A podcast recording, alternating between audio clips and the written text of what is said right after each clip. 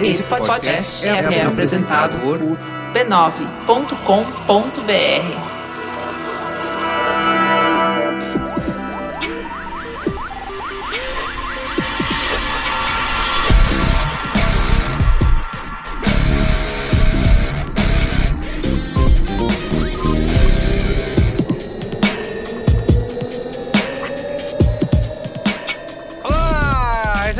número 255. Estou aqui hoje com Cristiano Dias, Boa noite, internet Mundo do Brasil. Quem é você mesmo? Falou olá aí. Carlos Merigo. Aí, muito bem.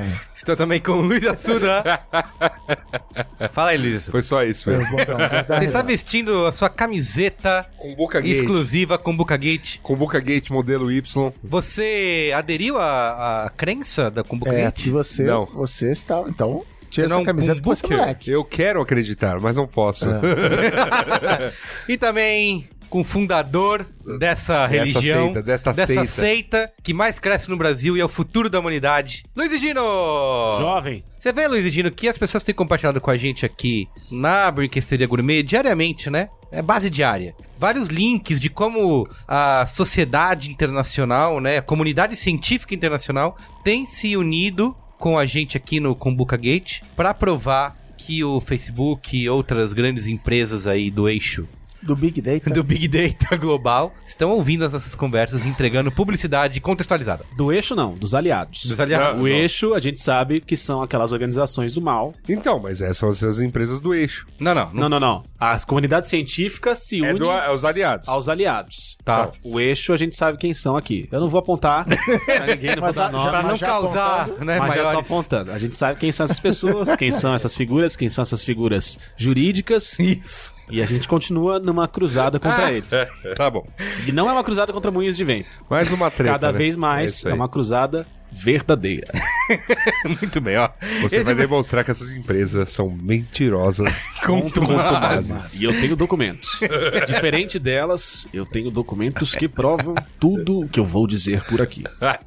Esse Braincast de hoje Esse, não vai, é ser, esse vai ser longo. Não é sobre nada disso. Eu avisei. A gente vai falar aqui, aproveitando que o B9 está completando, completou agora no dia É. 18 de novembro de 2017, 15 anos de existência, tá? Estamos aí. no ar aí, insistindo, né? insistindo. Contra tudo, contra, Contra todos. tudo e contra todos. Cantando. Era a quarta força do campeonato, mas estamos aqui, ó, 15 anos, tá? Time grande não cai, né?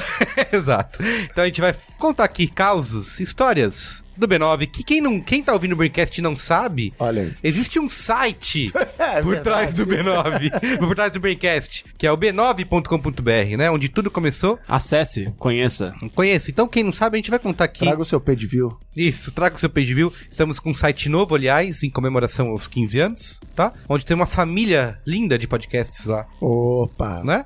Que é o? Aí. A que mais cresce no Brasil. Exato. Vamos contar aqui O- tudo é, isso. Primeira, minha primeira pergunta é se o B9 mudou pra B915, segundo essa É, exato. logomarca. No, no- no- no- novo logo comemorativo, 915 anos. A gente vai contar como a gente se conheceu, as tretas que a gente arrumou, certo? Porque, como Hoje é diria bastidores. Roberto Carlos... Importante é que tretas eu plantei. Exato. Muito bem.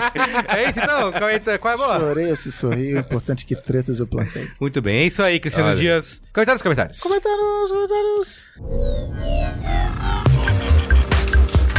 Comentando os comentários.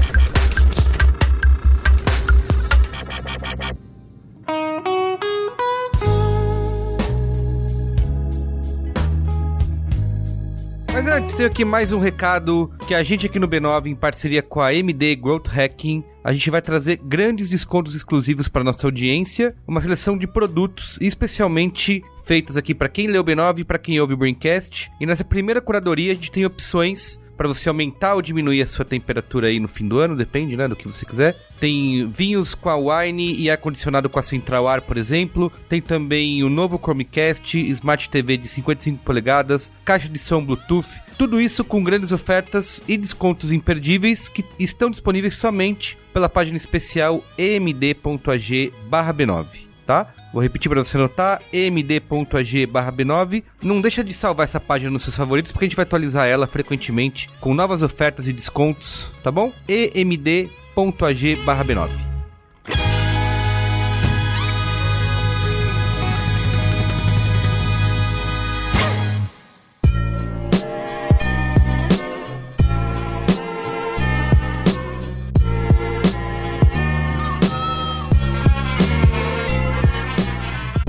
comentários, temos aqui, mas antes. Ah, achei! Achei que ia falhar, né? Eu achei que era um programa especial que ia pular isso. Não vai falhar. Temos aqui um momento mais antes que é super importante aqui. Agradecer aos nossos patronos, que aliás, quem é patrono nesse momento tá ouvindo a gente ao, Ao vivo. vivo. É Ao conteúdo vivaço. premium, Não conteúdo. só tá ouvindo, como vai participar Vai desse participar. programa, vai mandar pergunta. Exato. A Aline. Saliba. Sou- eu sou idoso, não consigo ler o, o Isso. nome dela aqui. De lado. Aline Saliba. bifocal. Aline Saliba já comentou aqui, não consigo trabalhar, assim, ajudando a destruir a economia desse país. Isso, o que importa é ouvir podcasts. A gente não- tem que derrubar isso que tá aí. Isso que tá aí. Exato. Entendeu? Marco Melo também aqui, ó. Nosso outro grande. É, falando em não trabalhar, parece. Um, vaga- um vagabundo contra o maço. Alvivaço! Muito bem, ó. Então, quem é patrono, está ouvindo aqui a gente no conteúdo premium. Conteúdo pro- tá ajudando a manter essa entidade no ar. Isso, conteúdo black, conteúdo Van Gogh. Van Gogh. O, o conteúdo conto mais. Isso. Quem apoia lá no apoia.se barra Braincast ou no patreon.com barra Braincast, faz parte da Brinquesteria Gourmet no Facebook, tem acesso a esses conteúdos exclusivos, conversa com a gente todo tipo de bobeira diariamente, que são... Que é ali onde a gente define o futuro da sociedade, Sim. certo? E também, tô ouvindo dizer aí rumores, burburinhos, de que vai rolar festa, Caramba, agora vai. a festa do B9, exclusiva para patronos. Sobe o Toto de novo. A cidade aqui de São Paulo já tá empolvorosa tentando Já. ver quem vai sediar Isso. a festa, a grande festa do B9. Estão mandando, tão mandando projetos de, como que é? De bar sede. Isso. a gente vai ter que escolher numa votação provavelmente que vai ser paga por fora. Isso, assim, A gente vai definir qual vai ser o bar sede da festa do B9. E a gente vai transmitir ao vivo a escolha do bar sede. Muito bem, é isso. É, e também divulgar aqui a nossa família B9 de podcasts. Como eu já falei, temos podcasts para todos os gostos, né? Da nossa família para a sua família. Cadê a Mupoca, hein, Luiz Assuda? slogan, hein? Da nossa Mopoca- família, da sua família. Viu? O Poca volta em dezembro. Olha só. Consertou a porra da mesa? A hein? mesa voltou. Vai ter, Aê, vai ter pauta especial Luciano Huck presidente ou não? Não, porque ele desistiu. Graças a Deus. É, vai ter futurospectiva, O, né? É o que- Mupoca não faz não notícia, né? É, exatamente. isso. Vamos fazer no Mupoca sobre a não candidatura à presidência Não, do não tem. Huck. É só realmente Não. o que é fato. Não, mas a gente vai fazer o exercício da futurospectiva, que é tentar Boa. fazer previsões Aí, por ano de sim. 2018. Ah, garoto. É por isso que eu pago minha internet. Já levantaram que acertamos e erramos neste ano. Olha Então, aí, hein? Aguardem. Muito bem. Olha, Marco- o Marco Melo, inclusive, da Brinquesteria Van Gogh, tá cobrando aqui uma declaração pública sua sobre a Air Fryer. Ah, sim. Opa! Marco, Me Marco Melo pediu pra eu fazer como que é uma Um disclaimer. Um, não, um, um pedido de retratação uma pública. retratação, Retratação. pública. Carta aberta. Que eu- é o seguinte, eu falei que eu não ia curtir a Black Friday. Aí chegou no dia da Black Friday este safado, este mentiroso, conto massa, Vagabundo. Tarado. Degenerado gastronômico. chamado Marco Melo, manda uma mensagem pública falando quem não comprar Air Fryer hoje é babaca, com link da oferta que realmente o preço tava muito bom. Conto mais. E aí eu fui lá e comprei. Olha aí. Comprei o. Comprei Já a- recebeu? A, a Air Fryer e eu tô esperando ela chegar. Olha aí. Muito Eu bem. comprei também. Olha só! Veio a promoção. Comprei na- a mesma. Foi, foi o o link que ele mandou. Foi o link que ele mandou, Ah. Exatamente. Ele mandou. Exatamente. Ele tinha mandado o link antes de Era o manhã código já. Magazine Luiza? Não era, Casas. Bahia. Pra Ah, olha aí. Indústria da Air. Fryer tá. É. é, vendeu, dobrou as Air vendas. fryer. Eu- Eu acho que Submarino e Casas Bahia, a diferença era dois reais, era quase a É. mesma. Mas Marco, é aquela. É uma a que a be- sua que é a sua né? fosca, é, As- é. O Marco é o, é o grande influenciador Olha aí. da Air Fryer no Brasil. Digital Influencer. Digital É, influencer. ser contratado, né? É isso aí. Marco Melo, tá, Tá aqui bom. minha retratação. Comprei. Foi a única coisa que eu comprei também na Black Friday. Foi Sei. isso. Ó, lembrando aqui nossos podcasts, o Naruhodo, Caixa de Histórias, Cinemático, Poco Pixel, Mamilos, Tecnicalidade, Código Aberto, Zing, Mupoca e o Braincast, né? Que você tá ouvindo. Estamos também todos presentes no Spotify. Basta você procurar pela gente ali no Spotify, você pode ouvir. A gente gosta de falar do Spotify como uma porta de entrada das drogas, então você pode apresentar para sua titia, pro seu tio, para sua mamãe, pro seu papai, pro seu priminho que não sabe o que é podcast. Sabe o que eu adoro fazer no Spotify? Ah. Eu ouço um episódio, ouço Toto África. ouço outro episódio, Toto África. Onde mais você pode fazer isso, né? Onde mais? Essa playlist magnífica. Então é isso. Acesse os podcast da família B9 no Spotify e apresente para seus amigos. É, e também divulgar aqui o nosso bot do Facebook, são dois. Você manda uma, é, manda uma mensagem pra gente, né? Você manda uma mensagem pro Messenger, pro m.me barra B9 podcasts. Toda vez que sair um podcast novo, o nosso robozinho te avisa. E também pro m.me barra brainstorm 9. E toda vez que... Toda vez não. Toda noite, o nosso robozinho te resume o dia em notícias, né? Que são importantes para o seu trabalho, para a sociedade, Pra para, sua o seu vida. dia a dia. Que é o quê? O seu posto avançado no, No futuro, exatamente. São os, Que bots, bom. são os bots que mais crescem no Brasil. Muito bem. Então, é isso, né? É isso. Comentando nos comentários? Vamos. Comentando nos comentários, vamos lá. Vamos lá, vou ler aqui o primeiro comentário. Nosso último programa foi sobre, aliás, um programa super elogiado com a presença, um crossover aqui, Braincast Naruhodo, com a presença de Ken Fujioka, Altair de Souza e o Luiz Yasuda aqui contando sua Nós história. fizemos o que a gente mais gosta de fazer, é falar mal da publicidade. Olha aí. Exato. Com base científica dessa vez. Com base científica. né? Então, nesse programa aí, recebemos muitos comentários. Mas temos aqui, vou ler o primeiro, tá? Olá, amigos do Braincast, sou a Mariana Ribeiro, 18 anos, recém-completados no dia 22 de novembro, e vestibulanda de algum curso que ainda não decidi qual.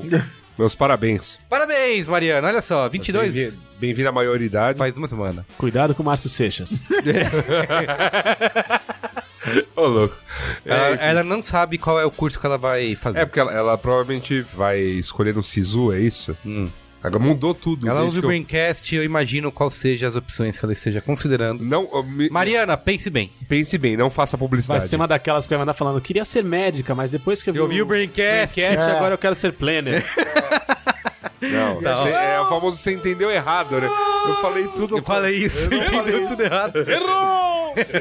Olha, Mariana diz o seguinte: sobre o episódio 254, a neurociência da Black Friday, venho comentar que a proliferação da Black Friday no Brasil, na minha opinião, se deve principalmente ao grande fetiche que o consumidor brasileiro tem pelas promoções. Enxergam nelas grandes oportunidades de comprarem coisas desnecessariamente necessárias para o dia a dia pelo simples motivo de que vale a pena esse desconto. Aliás, eu preciso confessar, já fiz esse tipo de coisa. Opa. Que- mas quem não fez? Quem não Essa que é a fez, questão, né? né? Essa que é a questão. Eu, particularmente, sou uma jovem considerada, abre aspas, mão de vaca, devido às diversas aventuras promocionais protagonizadas pelo meu pai. Em um surto de tentativas de restauração de carros antigos, meu pai resolveu que, como hobby, iria se dedicar a renovar carros antigos, com o intuito de começar logo mais. Peraí, peraí, peraí. Em um surto de renovação de carros antigos, meu pai resolveu que ia renovar carros antigos, é isso? É, isso aí.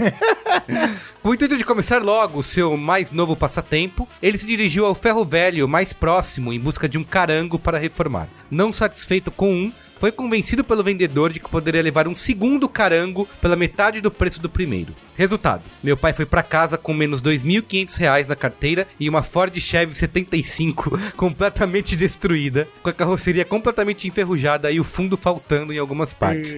e os bancos até sem espuma. Massa. E também chegou com um Fusca 64, Massa! que eu me abstenho de comentar sobre. Muito Cara, alguém prenda esse homem. Isso. O resultado foi que o nosso quintal se transformou em um cemitério de carros abandonados, que se tornaram um depósito de mofo e os indesejados ratos. No fim, minha mãe ligou pro mesmo ferro velho buscar os carros depois de uns três meses. Pagou mais 2.500. Isso é pra retirar. Contei essa história para poder usar como exemplo de quem são a maioria dessas pessoas que vão às compras desesperadas na Black Friday, Black Weekend, Week ou Month. Ou Year. São pessoas que, em sua maioria, não têm noção nenhuma do que querem comprar ou do que precisam comprar. Apenas vão aproveitar os preços imperdíveis, caíram pela metade do dobro e apenas incentivam o consumismo exacerbado para manter a obsolescência programada. Obsolescência programada, aliás? Que é um episódio do Braincast, É, né? mara- é, não tá realmente cheia de hiperlinks. E hiperlinks. Aí, né? E geraram fetichismo por esses produtos que são os tops de linha, entre aspas, ela botou. Alimentam assim um padrão de consumo onde compram as edições mais antigas dos produtos em novembro e logo em março já vão desejar um novo produto, pois aquele comprado em novembro ficou obsoleto. Adoro o podcast e indico para o máximo de amigos possíveis. Aí, Toca internacional aí. É isso, como ela chama? Como ela chama? Toca internacional É. Mariana Ribeiro. Mariana, você acaba de ganhar uma passagem Pra pra, Cuba. China com escala em Cuba. Toca, Vem interna- com a gente. Toca internacional que, que o comentário merece. Comentário que, que matou a pau. Matou a pau. O que é o consumo. E eu, antes de continuar aqui, um, um rápido merchan aqui, o meu nosso amigo que mandaram chocolate pra nós aqui, tá garantindo açúcar nessa mesa. É, mas eu não vou falar, falar nem o nome da empresa, nem vou votar em vocês do Caboré, que eu não assino o meio mensagem. Muito bem, ó. Tem o próximo comentário aí. Quem quer ler? Do Davi. Eu leio, eu leio. Vamos lá. Quem fala aqui com a gente é Davi Leichen. Eita! Ixi, aí, Agora Fê. é ação 96, hein? Uepa! Quem fala aqui é Davi Leichenring. É isso? Deve ser. Ele é programador e tá escrito Vaduz Liechtenstein. Ele é de Liechtenstein, é isso? Ah, é impossível o nome dele ser lá e ele morar É, ele está em Liechtenstein. Vaduz, Liechtenstein. Cara, o Davi, ele chama Davi Leichenring. E ele é programador. E ele está em Vaduz, Liechtenstein. Cara, é mais fácil ele ser Leichenring e tá em Liechtenstein do que ele ser Silva e tá em Liechtenstein, né? Ele ser Teoricamente. Higino. Tá bom, Liechtenstein. pode ser. É, Você me porra. convenceu. Eu Não, tava em dúvida, mas faz sentido. dessa- Tá bom. Então vamos lá, mensagem do Davi. Ouvir Braincast e não comentar é como fazer um jogo e não colocar microtransações. Ou não. Boa. Toda a história tem duas moedas, ou dois lados da moeda. Dependendo do seu interesse, você escolhe. E nesse caso, são muitas moedas, literalmente. Esse outro lado, que muita gente esquece, é que é o principal motivo de qualquer empresa, que não seja ONG ou não, é ter lucro. Ponto final. A EA é basicamente um grupo de investidores que procuram ter o maior lucro possível e assim como o capitalismo funciona. Ela está apenas buscando e testando novos formatos para abranger o retorno. Se a galera reclama, mas o lucro aumenta, a EA não vai estar nem um pouco preocupada se estão matando a essência do videogame. O que resta para os jogadores é aceitar isso, pois jogos não são questões básicas de sobrevivência, apesar de que para alguns se assemelha, para ficar com raiva e xingar muito no Twitter por causa disso. A melhor forma de se revoltar com decisões assim é não comprar o jogo e pronto. Simples. PS. A EA deu uma segurada nas microtransações devido às reclamações, mas só estão esperando a poeira baixar para ligar novamente. Ó, eu gostei desse comentário dele que ele fala sobre não ser. Games não são essenciais, né? Na pirâmide de Maslow, É isso. os games não estão na base. Wi-Fi é, mas os Nas games- necessidades do ser humano. Mas eu acho interessante esse ponto que ele fala: é só você não comprar que, e pronto. Vocês ac- acham que. O Crisias até compartilhou um. Eu concordo. É? Cara, eu, eu concordo. Eu Basta concordo. isso? É só não comprar games, É que nem não- eu. É só não comprar. Cara, mas é verdade. Carne. O Cris Dias compartilhou um print screen aí dos top vendidos, né? Topzera da PSN, do Playstation. É, e tava o Battlefront, Battlefront. Duas vezes. Duas a vezes. edição topzera, só magia top, e a edição normal. Então a galera tá comprando Inclusive, a mesmo. edição só magia top, que é a mais cara, Tá é na o frente, segundo jogo mais vendido, só perde pro Call of Duty WW2. Então, WWII. então esse protesto todo foi inútil. Não, mas eu concordo com o que ele falou e assim, isso vale pra qualquer coisa. Quando eu falar, ah, a empresa vai, vai defender os endereços do empregado, quando... Cara, a empresa é feita pra gastar dinheiro e é pra ser isso mesmo. A empresa é pra ganhar dinheiro, pra ter lucro, pra gerar valor pro acionista. E a gente do lado de cá é que tem que ficar dando limites pra isso entendendo. Ó, também se segurar demais, a empresa não vai pra frente, não gera emprego e tal, e se deixar correr solto demais, vira bagunça, Bagunça. Em, em tudo que é lugar. Então, assim, agora, Vira eu só discordo de vocês, porque aparentemente eu sou o mais vermelho dessa mesa, de que é só não comprar, não é simples assim. Ah, É, eu não, não, não. Mas acho. é, é, que- é, que- É é por- que pra mim é simples porque simplesmente eu não compro, mas não assim. comprar jogos. Mas... Agora, pras pessoas que compram. É, mas eu jogos- acho que esse argumento ele é, ele é bem vazio. É, assim, pro- ah, ah, é só é você não comprar e Não, pronto. não é, não é tem, assim. inclusive, como. Tava aqui, a gente tava aqui discutindo na, na leitura dos comentários da semana passada. O Altair falou, cara, tem todos os componentes É isso, como marqueteiros, viciantes como, é, tal. como pessoas. e, e todas vivem- as paradas que viciam nesse aspecto, como jogos de azar, como drogas, tem algum tipo de regulação. Menores de idade encarar uma, uma parada. Um menor de idade não pode entrar num cassino. é. Um menor de idade não pode comprar cerveja ou cigarro. Quer dizer, em tese. Mas é isso, é há um poder concentrado. Como marqueteiros, a gente sabe que tem uma máquina de propaganda de marketing por trás que vai entuchar na cara das pessoas. Não, que legal, compre esse jogo. Eu já conversei com vários amigos meus que falaram: Ah, cara, é Star Wars, eu me amarro, o jogo é bom, tô jogando, tô feliz e tal. Então, assim, então é mais complicado do que isso, mas a primeira linha de batalha é, obviamente, não compre o jogo. Muito bem. Vou ler aqui o último comentário. Eu, como tenho dito aqui em vários broadcasts, O fenômeno Kumbuka Gate, ele é real, ele existe, ele tem sido relatado. Temos evidências. Evidência, parabéns pela palavra. Todas as semanas, diariamente, meu e-mail tá lotado de Relatos, como que é? Inclusive, é, quando eu vou selecionar comentários aqui pro Braincast, eu preciso cavocar no meio de muitas cumbucas até chegar nos comentários que são relacionados ao Braincast anterior, porque as pessoas estão em polvorosa, né? Aliás, divulguei aqui agora que nós estamos, que já está entre nós as camisetas Kumbuka Gate. Você pode comprar a sua em kumbukagate.com. É .com.br? Eu vou, eu vou aproveitar e colocar uma foto live na Braincasteria Gourmet Hum. do momento em que os membros da mesa usam a camiseta do Kumbuka Gate. Exatamente. Então, kumbukagate.com, você pode adquirir, estar adquirindo né, a sua camiseta do Kumbuka Gate. E como eu me comprometi a selecionar aqui uma evidência da Kumbuka toda semana, essa semana aqui o Guilherme Figueiredo, de 27 anos, engenheiro, São Paulo, diz o seguinte: Trago mais uma prova sobre como a manipulação dos dados. Evidência. Luiz- o Luiz Assuda sempre desacreditando, achando Não, que. não é isso, é porque os- tem que ser dado o nome certo das coisas. Tá, tá aprovado, cara. Não, Ele não tá mostrando. aprovado. Ele Não tá, tá dizendo, aprovado. Ele está- mandou, ele- mandou relatos. Então, Como evidências. diria o Márcio Rezende, Relatos. tenho provas. Não tem provas. São documentos, diferentes Documentos. das acusações dele. Eu tenho provas Uma de mala tudo. com dinheiro não prova nada nesse país? O que, que vai um monte de e-mail vai Só provar? uma malinha? É, só uma São, mala. são áudios. Tá bom, Luiz áudios, Assuda, olha, e-mails. é, escute aqui o relato do nosso Ah. amigo Guilherme Figueiredo. Bom, temo, te, trago mais uma, tá bom, evidência Evidência. sobre como a manipulação dos dados o Thaís esteve aqui e te corrigiu, vai. Chega de mentiras. em Não é nossos minha palavra. cérebros para nos levar a consumir através de maneiras imperceptíveis para mentes menos atentas. Estava indo para o trabalho ouvindo Alfa FM Aí. Olha aí. e zapeando, Ah, já acertou, já acertou. Começou, a Começou o dia acertando. e zapeando pela grande rede azul. E Errado, Gino, errado. E, e Gino discorda. Eu discordo. Qual que é? Antena 1. Ah, não. Você sabe que existe uma, uma clara. Você sabe que existe uma clara diferença entre o ouvinte alfa e o ouvinte antena 1. Olha aí. O Antena 1 é um sofisticado quanto massa. e o ouvinte da Alfa, de vez em quando, toma uma Ana Carolina. cantando. Quem de nós dois? Alfa. Quer dizer, Minha garganta. Tá aí o Braincast 300, Alfa FM ou Antena 1? antena 1. A gente vai decidir aqui numa votação, tá? É, enfim, vamos lá. Estava indo para o trabalho ouvindo Alpha FM, zapeando pela grande rede azul e começou a tocar Linger. É Linger, Linger. Linger, Linger. Linger, do Cranberries. Lembra? Tocava na viagem, né? Na novela. Do You Have to Let It Linger? Isso. Canta aí. E, um e tem versão também da Angélica. Que, foi, que é a ex-futura primeira dama.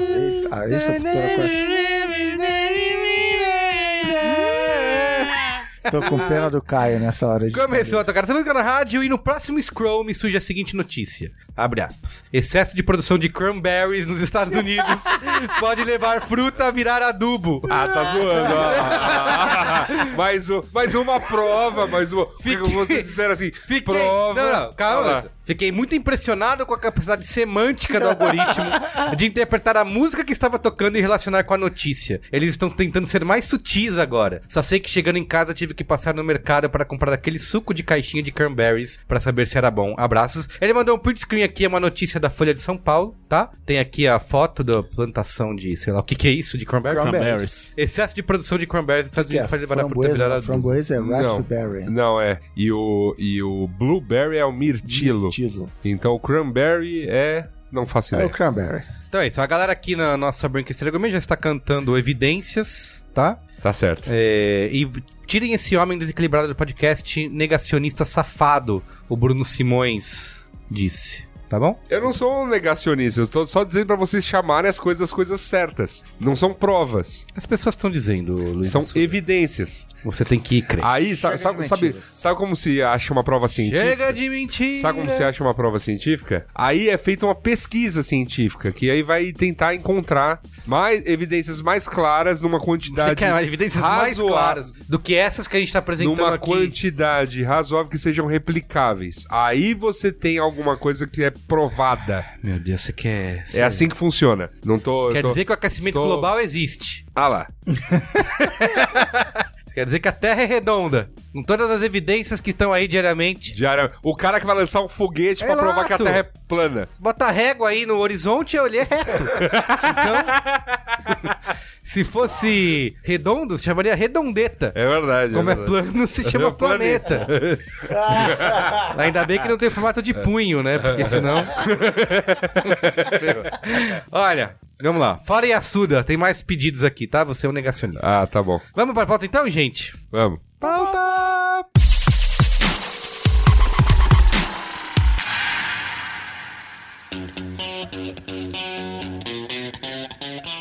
Olá, 15 anos de B9, né? 18 de novembro de 2002. Hoje é um novo dia de um... Ah, desculpa, é a pauta errada. É, exato. Aliás, a, a vinheta da Globo esse ano é copiou o Full Fighters, né? Isso. Aquele Ah, mas todo ano eles copiam alguma coisa, que esse ano a, a referência estava muito ali. Eu não assisti ainda, eu vou procurar no, no YouTube. Como tudo começou, né, Cristiano Dias? Era uma vez. Era uma vez. Era uma vez. Ah, não, a minha primeira pergunta é a seguinte: se o B9 tá completando 15 anos, quantos anos você tinha quando o B9? Ah, era um você jovem. como Carlos Menino? Era um jovem rapaz. Meri- Merigo tinha acabado de sair das fraldas. Isso. Em que parte do planeta isso aconteceu? Aconteceu lá na Praia Grande. Olha aí. Morava na Praia Grande. É... No Boqueirão. No Bo... é, não, não morava, morava na Guilhermina. Excelente. Só de lembrar que nós dois éramos dois. Mas eu acho que começou exatamente aonde? Não, eu, eu trabalhava na aviação uma época. Porque é isso que eu ia falar. Eu sempre tive sites, né? Na internet, desde 98. Ah, então você fazia sites. Fazia sites. Quando eu acessei a internet pela primeira vez em 1998, no dia do jogo entre Brasil e Marrocos, pela Copa do Mundo da França, Olha aí. é, assinava. Tinha acabado de assinar a Tribuna, sabe, Luiz Gino? A Tribuna Internet? Ah, cara. Eu ia lá, não. Né? Eu fui na sucursal da Tribuna na Praia Grande, peguei o boleto, paguei e aí tive acesso à internet. Você falou, agora minha vida mudou. Isso, tinha um modem, sei lá, 14.400? E o- 5.800? E o pessoa que tava no caixa era Albert Einstein. Isso, exato. É. É, aí nessa época eu sempre comecei a brincar de fazer sites, né? O meu primeiro site eu fiz quando no, o Word salvava para HTML, né? Olha aí. Então você fazia o site bonito. no Já- Word. Já, Sim. tem a imagem aqui minha E sal- exportava imagem. o Sim, seu sim. doc para HTML. E aí eu entrei numas de que eu ia fazer notícias da Copa do Mundo. De 98. Eu, do meu quarto, na Praia Grande, ia fazer notícias da Copa do Mundo.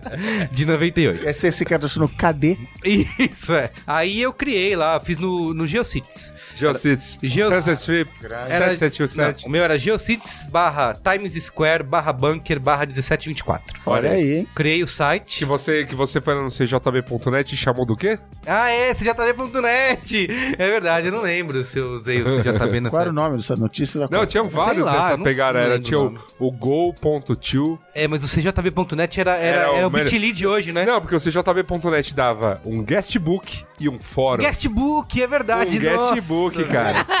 CJB.net, que Nossa. incrível. Ah, pô, vamos lá, né, galera? Eu lembro que meus sites tinham é, aqueles GIFs de construção, sabe? Opa, tinha contador de visita? Tinha contador de visitas, Ah, tinha. aquilo tudo lá. Que incrível. Cara, que Tinha, tinha A o vida era GIF, tão mais tinha o simples, GIFzinho do cara fazendo obras, estamos em Isso, manutenção. Exato, Tinha a caveirinha dançando. Não, esse eu não botei. Tinha arroba rodando no e-mail. Tinha, tinha. Mas acho que eu botei um que era um envelopinho, assim. Olha Era, era um pouco mais. Olha. Mas a vida Mas era isso notícia da Copa. tão... Notícias da Copa. Precursor. Precursor, começou aí. Eu não lembro o nome, sei lá, mas. É, é, não tinha nome, porque o endereço era esse horroroso aí, mas era só notícias da Copa. Eu lembro de usar fotos do, sei lá, Bebeto, não sei o que. Botei lá. E aí, obviamente, logo vi que aquilo não ia pra frente.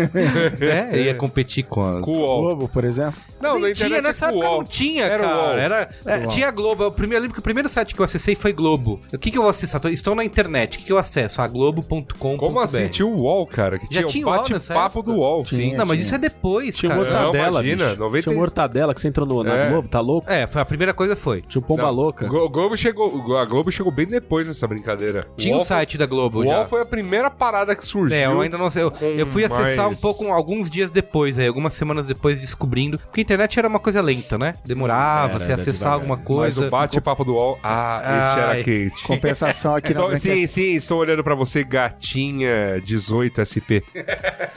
quando nos conhecemos, quando eu era apenas o rapaz 14 SP. O Marcelo Sobata tá falando aqui que, em compensação, tá falando na Branquesta dele, não, era um 7x1 todo dia Exato. nessa Copa. É. Aí o que aconteceu? Aí foi evoluindo, eu comecei a ter. Sempre fui nessa de querer criar um site, comecei a brincar muito com front page, né, na época. Putz, Fiz um site grande. de. Grande? Lembra o front page da Microsoft? Também na Microsoft. Aí comecei a fazer um site de humor, que era o inútil.com.br. Ó, Ó, É. puta domínio, meu. Ainda bem que não Exato. vingou, hein? Não vingou, não vingou. Era, era, uma, era basicamente um replicador de piadinhas que Entra circulavam aí agora por aí. e-mail. O que, que é inútil.com.br Cara, você, agora? você fundou o WhatsApp, então. É, é, porque assim, o que a gente tem hoje desses memes, né? É, deixa eu por aqui, inútil.com.br. Da- daí nasce Não o primeiro nada. post do Não B9. acontece nada, olha aí. Não tem nada no inútil.com.br. Aí eu usei esse domínio por um tempão, publicando só essas piadinhas que vinha por e-mail, que Domínio circulavam. era seu? Era, é. Olha só. Tentei criar uma série original de humor, mas não foi pra frente, ainda bem, né? É, e até muito influenciado pelo mortadela na época. Eu consumia bastante mortadela de madrugada. Caramba, mortadela. Ah. Todo um bad flashback aqui. total. Isso, exato. E aí tive esse. É isso aí, ó. O Matheus perguntando aqui se eu discava depois da meia-noite. Era exatamente. É isso aí. Meia-noite em ponto. era Hora de atualizar o site. Hora de, Hora de, se conectar, hora é. de mandar o. Hora de Era- pulsar. Era Isso. É, isso aí. Aí, aí. criei o inútil tal, ficou um tempo, atualizava de vez em quando lá, botava uns. um- naquela época não era meme, era só piadinhas. Aí o que mais que eu tive de sites? Fiz um site do Black Crows, que era minha banda preferida, ainda é até hoje. Me- Merigo, tem que falar também da época que foi colunista no Whiplash. Ah, é, aí comecei, ó, nessa época, bom, bom bem lembrado. Bem viu? lembrado, bem lembrado. Que eu comecei a produzir conteúdo pra tudo quanto é lugar. Comecei a escrever na Games Mania, que depois virou Final Boss é, de games, né? Então eu escrevia notícias, fazia reviews, se você procurar até onde você acha. Que escrevi no Iplash também um tempão, fazendo também notícias de música, fazendo biografia de banda. Foi teu review da banda Tubaína. Foi meu review da banda Tubaína. Tá aí. Eu fiz nessa época. Um, eu fiz um a- abraço aí. a A, biogra- Paulo Mancha aí. a, biografia do Kiss, eu que escrevi pro Iplash. Biografia do Black Rose também eu escrevi. Então essa época eu tava produzindo Olha aí. conteúdo pra todo lado. Aí, alguns anos depois, trabalhava. Isso o que me ajudou bastante foi. Eu sempre trabalhei com computador, né? Computador. Computadores. Porque minha mãe lá, tempo atrás, me deu um IBM Aptiva. Olha Ó. aí. Olha só, hein, Tinha rapaz. 4 megas de memória, alguma você coisa fala, assim. é, memória pra caramba. Memória isso. Aí desde vou então, precisar mais que isso. é, comecei a mexer com os computadores. E aí, meu trabalho sempre foi ligado em, assim, comecei trabalhando fazendo numa empresa de móveis e tinha que fazer planta, sabe? Montar a sua sala, a sua cozinha. legal, hein? E eu usava aquele AutoCAD. Quer dizer, primeiro você fundou o que, que foi? O WhatsApp que a gente falou? Isso. E depois você fundou. mortadela. Depois você montou o Irmãos à Obra. Isso, é. então eu fazia isso, então... O meu, meu primeiro trabalho de programador era fazendo o sistema de caixa 2 da empresa. Ah, é? Bem diferente do seu. Olha só.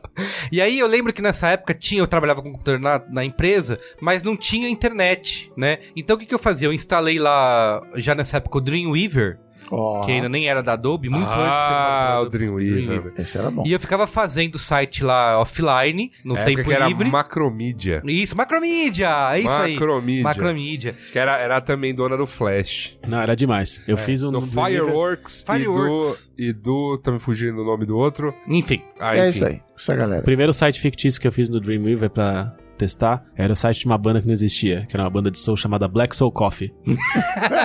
era massa, E bicho. não existia. Não existia. Era o melhor site banda. Era muito bom. E aí eu fazia esse site lá no, no offline, né, da empresa, no, no Dreamweaver, e a- le- aí gravava num disquete Disquete. e levava pra casa à noite. Não pra- era num zip drive, era num, num Era num disquete, nunca tive o zip drive, que era já avançado. Porque o zip drive já é praticamente o HD externo de hoje, Era, né? é 100 mega. Isso, então.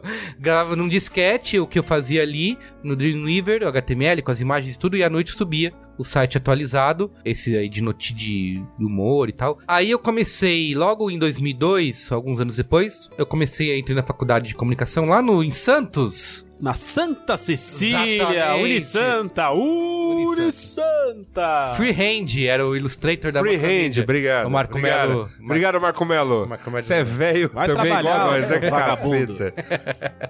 É, aí, em 2002, eu comecei a faculdade de comunicação lá de publicidade, no Unisanta, na Santa Cecília, e falei, putz, eu já tô nessa aí de site, né? Queria fazer alguma coisa Entre um pão a de batata e outro no Supercentro, E- você pensou nisso. Exatamente. Exato. E aí, já tava. Essa coisa de fazer o site lá, o HTML no front page, já tava pra trás, né? A Já. galera, a juventude, Já. já tava entrando nas ferramentas de blogs. Ah, sim. Né? Blogger, Que ano, que ano Blogspot, que é isso? 2002. Blog, 2002. E aí eu comecei a fazer, putz, quero usar essas ferramentas aí. Comecei a acessar alguns blogs que se tornaram é, grande influência pra eu criar o B9, por exemplo, pensar em Lowcast do Inagaki. Olha Ele já tinha nessa época. Tinha o Moto Contínuo do Daniel Sansão, que eu achava incrível. E tinha o Let's Blogar também do. Como é o nome dele? O rapazinho fotógrafo. Isso, fotógrafo. É, Danilo. Danilo? É Danilo Siqueira. Danilo Siqueira. Dan- Danilo Mied. Isso. E o que eles me inspiraram foi o seguinte, que todo mundo criava blogs nessa época, e até era meio uma piada, porque as pessoas criavam pra se transformar num diário, né? Ah, vou contar minha vida. Então todo mundo fazia essa piadinha. Ah, os blogs são é o diário na internet. Diário virtual. Diário virtual, é, tinha matéria na Globo. Isso. O diário virtual. E esses blogs Weblogs. O diário virtual. E esses três que, que eu citei, eles faziam Ah. uma coisa que era dif- diferente disso. Eles produziam conteúdo mesmo, assim, de ah, indicar coisas, de, sei lá. Enfim, era, não era Famosa curadoria. curadoria, não era necessariamente sobre a vida dessas pessoas, era coisa ali. Eu falei, putz, ah, eu quero fazer alguma coisa assim, quero entrar pro mundo dos blogs. Ah, já que estou entrando na, na faculdade de publicidade, vou juntar as duas coisas, né? Minha paixão por publicidade e comunicação, a ferramenta de blogs, e aí criei o Brainstorm 9, que na época estava no Blogger. E eu né? explica esse nome. Blum, blog. Blum, O blog. nome é o seguinte, é- como era publicidade, eu queria algum termo relacionado à publicidade. Então, brainstorming.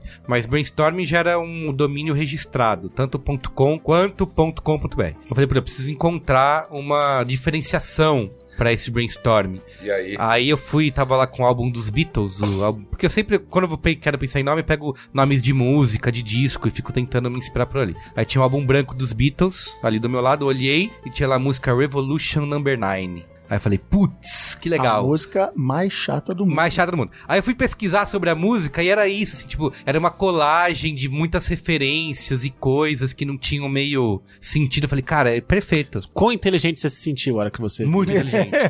Caraca, Brainstorm 9, é isso. Perfeito, uma referência, né? Uma música odiada, que, né, não é. Number 9, number Isso. 9, Não é number não, nine, Não é help. Isso. e aí. Number 9, number 9. E aí eu falei, perfeito, vai ser Brainstorm 9. e aí criei, era blogger Brainstorm... ponto com. criei- exatamente, criei brainstorm9.blogger.com, usei o Blogger. Aí depois de um tempo, sei lá por que motivo... Nessa hora você já tava rico? Não, isso até hoje não tô, então... E aí o conteúdo, o que que era? Campanha. É, Não, pera, era vamos muito... Fale do primeiro post. O primeiro post era o cachorro do seu Creyson, que, era, que tá até hoje era no ar. o Scooby. Scooby, I-S-C-U-B. Scooby. É, que foi só um teste, na verdade, no dia Ele 18 teve. de novembro de 2002. É, é, sim. Aí, assim, ele começou. Tinha coisas pessoais, por exemplo, eu botava tirinhas sobre Corinthians, sabe? Que até naquela época já era campeão. Desde então, né? Sempre foi campeão. Então eu sempre botava esse tipo de coisa. E, mas o, o foco era falar de campanhas publicitárias, né? Eu, eu pegava campanhas que eu gostava, que naquela época não era. O acesso era bem mais difícil do que é hoje, porque Não tinha YouTube. não tinha YouTube, é uma época pré- pré-YouTube, pré-Facebook, pré-Twitter, pré-tudo. Acho que nem Orkut Pré-sal. tinha ainda, né? Pré-sal. E. Orku- Orkut Não. Não nada, tinha, não tinha, não blog. tinha nada. Era só blogger, né? Só blogger. E as campanhas, por exemplo, você. Mais era- um pouquinho ia ter Fotolog. Cara, na grama alta tinha Velociraptor. Isso, exato. E aí, pra você ter acesso a essas campanhas, era só com, sei lá, anuários, ou revista archive, ou de de repente em site de agência que tinha alguma coisa. Então eu ficava muito garimpando esse tipo de coisa, lendo esses anuários, essas revistas. E aí eu- o que eu mais gostava eu acabava publicando no site. Quando era comercial, por exemplo, também, geralmente era site de agência, e eles botavam, subiam aqueles vídeos minúsculos de. QuickTime. menos de um mega. WMV. É, WMV, QuickTime, que eu tinha que subir pro próprio. Que eu tinha que hospedar pra pessoa poder baixar. Você chegou a escanear umas paradas? Puta, escanear, não lembro de escanear, não. Pegava, procurava imagens na internet, assim, tipo, via numa, numa archive ou num anuário, aí ia atrás da internet. Geralmente no site da agência você conseguia achar, mas imagens bem minúsculas, assim. Acho que escanear não. Uma outra resolução. É, isso, uma outra. é, tinha RMVB. Nesse, né, te- houve uma época, e, e é depois disso ainda, viu? Depois da, da fase blogger, que hospedar imagens no seu servidor era tão caro que tinha serviços gratuitos pra isso. Só tinha o que que é do sapinho lá. do sapinho era? que quando- O Image Check, né? e-mail check, eu- volta e eu- meia a imagem sumia e aparecia só o sapinho no teu É, site. então, eu hospedava nessa época muita imagem, como chamava, cara? Não era do sapinho. Era. Casa já é mais novo. Não, não é Picasa. Era antes disso. Que virou o Google Fotos. Ficou olha aí, né? Ficou É. aí. É, né? ficou aí, um dia eu vou lembrar. Então, e aí assim, aí nessa época era isso, subir vídeo tinha que tentar se virar, e aí tinha procurar serviço de hospedagem. Aí eu não sei porquê, em determinado momento do brainstorm existindo, até inclusive ele ficou um tempão, eu atualizava todo dia, né, me dedicava a botar um post por dia. Aí teve uma época que eu parei. Aí, três meses parados, comecei a receber comentários e e-mails de pessoas falando, pô, por que, que você parou? Eu gostava. E aí, nessa época, eu falei, putz, que legal. Tem, além, além Tem da minha mãe e eu, tem gente lendo e querendo conteúdo. Aí eu falei, ah, vou, vou quero voltar a fazer, né? Continuar fazendo. E eu não sei por que, Cristiano Dias, você pode me ajudar com isso, se você lembrar. Eu resolvi usar o Movable Type. Movable Type, que ele era o sistema O grande de sistema. blog mais avançado do momento. É, É, vamos, vamos Não fazer existia, uma... existia WordPress? Não existia ainda, né? Não. Não, não. Vamos fazer uma recapitulação básica. Todos os sistemas que existiam entregavam blogs estáticos, né? Todos. E, e blogs que Só que... Só que... ficavam, rodavam no, no servidor de alguém, no Não, caso não, do o, o, blogger. blo- o blogger até conseguia exportar para um servidor próprio seu. O Só blog que era o cara sistema- do Twitter, né? É, O... isso. É, viu? Só que o sistema do blogger, ele rodava todo E- na casca do blogger. Então, assim, você tinha uma série de limitações do que você poderia fazer com o site. Com um pouquinho de conhecimento em HTML e PHP, o Movable, o movable Type O era... Movable Type era em Perl. Mas, o, mas você conseguia... ah, Ah, não, mas a galera cuspia o HTML comum, porque, É, porque HTML, o Movable. Type Não, o eu- fazia o que eu a mesma coisa fazia- que o blogger. Quando você apertava um publicar, é, ele gerava o arquivo, Arquivo HTML, e HTML, gravava isso. no HD isso. do seu servidor. Então, é ele que não eu- gerava dinamicamente É, a a, página. pa- a parte mais gostosa é que você podia gerar, por exemplo, se você estava num servidor Linux, você podia gerar todos os arquivos em PHP, e mesmo um ser humano como eu, que não manjava quase nada de PHP, eu era o rei dos includes, cara. Fazia sites incríveis em, em Movable Type só na base da gambiarra. É, eu resolvi migrar pro Movable Type e acho que foi aí que eu te conheci, né, Cristiano Dias? Olha aí, minha vida mudou. Como que foi esse... Eu não lembro direito. Isso já era que ano, você lembra? Putz, sei lá, 2004? Cinco. É, porque eu Talvez. comecei meu blog em 2000, novembro de 2000, e era também blogger e tal, e era era assim, ah, eu literalmente mandei um e-mail para meus amigos falando, em vez de eu mandar esses e-mails chato com as coisas que eu acho, com os links e tal, de agora em diante, se você gosta dos meus e-mails, você acessa esse endereço aqui, que Sim. também era uma URL gigante, mas não era no blogger, eu mandava o blogger exportar para o espaço que o meu provedor de acesso nos Estados Unidos, que era onde eu morava, dava, então era concast.com barra tio, barra não sei o que, é. Endereço escroto. Então acessa aqui e nunca mais você vai receber o e-mail. E aí em, do- em 2003, início de 2003, é, um monte de amigo meu, eu já, já era boa Logosfera, um monte de amigo meu Logosfera. trabalhava com tecnologia e tal, os caras, pô, é tudo hospedagem, é tudo uma bosta, tal. Por que, que você não hospeda os nossos sites? E aí eu enfim, aluguei um espacinho no servidor e fui hospedando o site de um cara, de outro tal. E, e em fevereiro, no dia do meu aniversário, para não esquecer a data, fevereiro de 2003, eu abri essa empresa que chamava Vilago de hospedagem de site. Uhum. Que tinha todo um marketing por trás, mas era isso, era hospedagem de sites em geral. Ah, de- era tudo design thinking, 90, né? é, Era todo um... Servidor. Um discurso... É um story... Transmite todo, storytelling. todo storytelling. Porque era verdade. Tudo para o seu blog, eu me lembro disso. É, eu, tipo, você entrava no site e falava, cara, aqui é a minha casa, né? É, falar com... Vilago, ao contrário de você que usa músicas pra inspirar em nome, a gente usa, eu e Alexandre Maron, usávamos palavras em Esperanto pra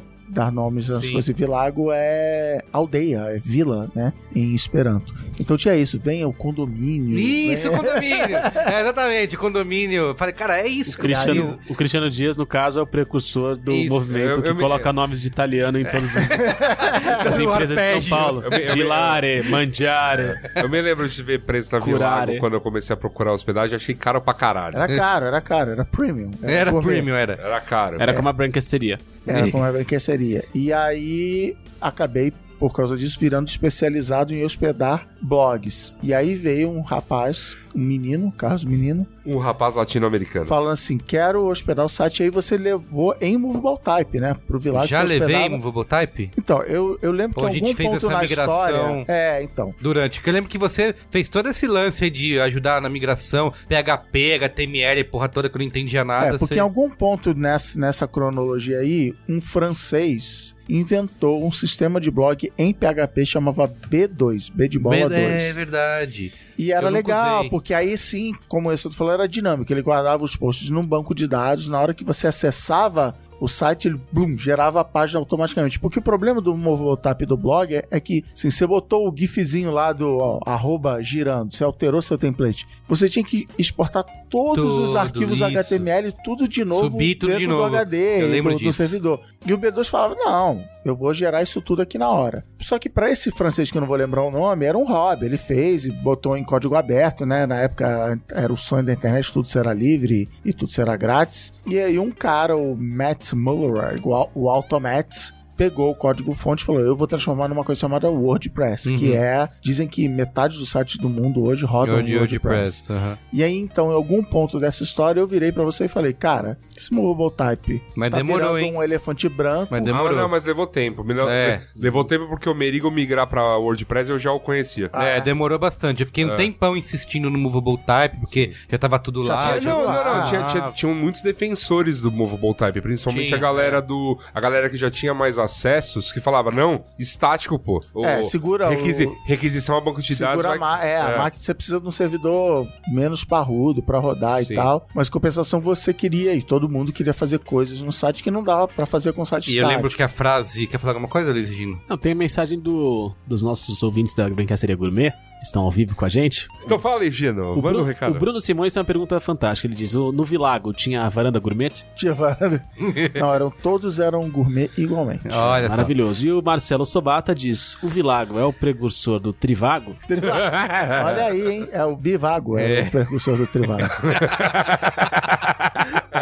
Ah, não, que péssimo. Ai, que péssimo.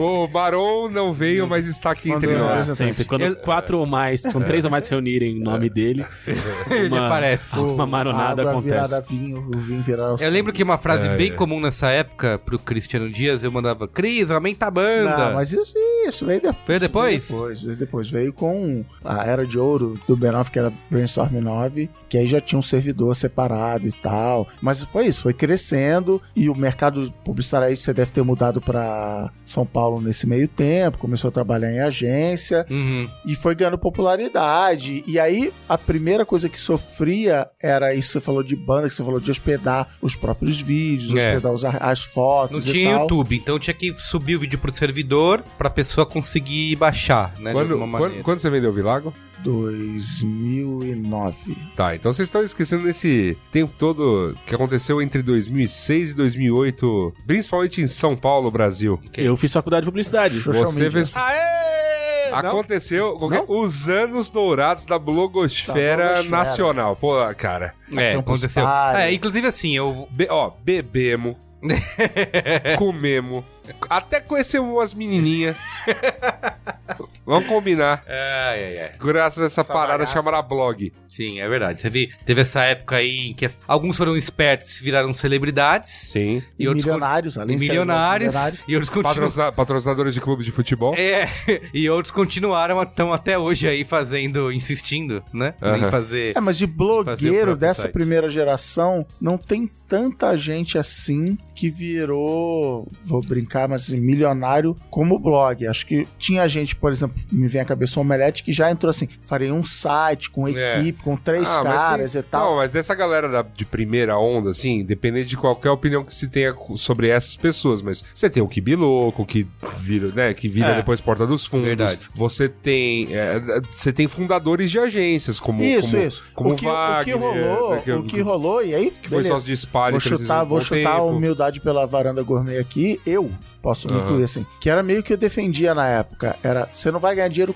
com o blog. Ah, Você sim, vai sim. formar uma reputação de que você entende, seja de culinário, de publicidade ou de blogs, e aí é com isso que você vai ganhar dinheiro. E o Kibe é um bom exemplo. Ele, ele era claramente um blog, formato de blog e tal. E você tem gente, que- então, o próprio Nagek, consultoria, né? Essas pessoas Não, que. foi dono de agência um tempo, é, aquela então, coisa toda. Rolou isso sim. Mas a- a- é, isso você vê no próprio YouTube aconteceu uma coisa parecida. A primeira geração não ganhou dinheiro, era meio por amor à arte. Aí veio veio a segunda geração, Felipe Neto e companhia, que aí sim, não, eu vou ver isso aqui como um business, eu vou, eu vou levar isso a sério, eu vou levar isso como um trabalho que eu tenho que produzir regularmente. Que também esses blogs, nessa época que a gente tá falando, o post mais comum de blog era: é, gente, tô sem blogar um tempo, né? E tal. Então, É. assim, Sim. o Merigo foi um que profissionalizou o Brainstorm 9, então tinha, te- teve um, um tempo que tinha equipe e tal, aí, aí parou de ter, agora tem equipe de novo. Então, assim, é, precisou de uma profissionalização que normalmente a primeira geração não tem, que é assim, ah, animal, vou escrever aqui É isso aí. e, e boa. Mas aí era engraçado, porque eu tinha, sei lá, 200, 300 clientes no Vilago, nem todos pagavam. Como davam o Carlos. Merigo. Então, mas o Merigo, ele era, ele era tão grande que ele tinha um servidor, ba- basicamente um servidor inteiro dedicado para ele e me consumia um tempo muito maior. Tudo bem, ele pagava mais por isso, Quando mas pagava. consumia um, um-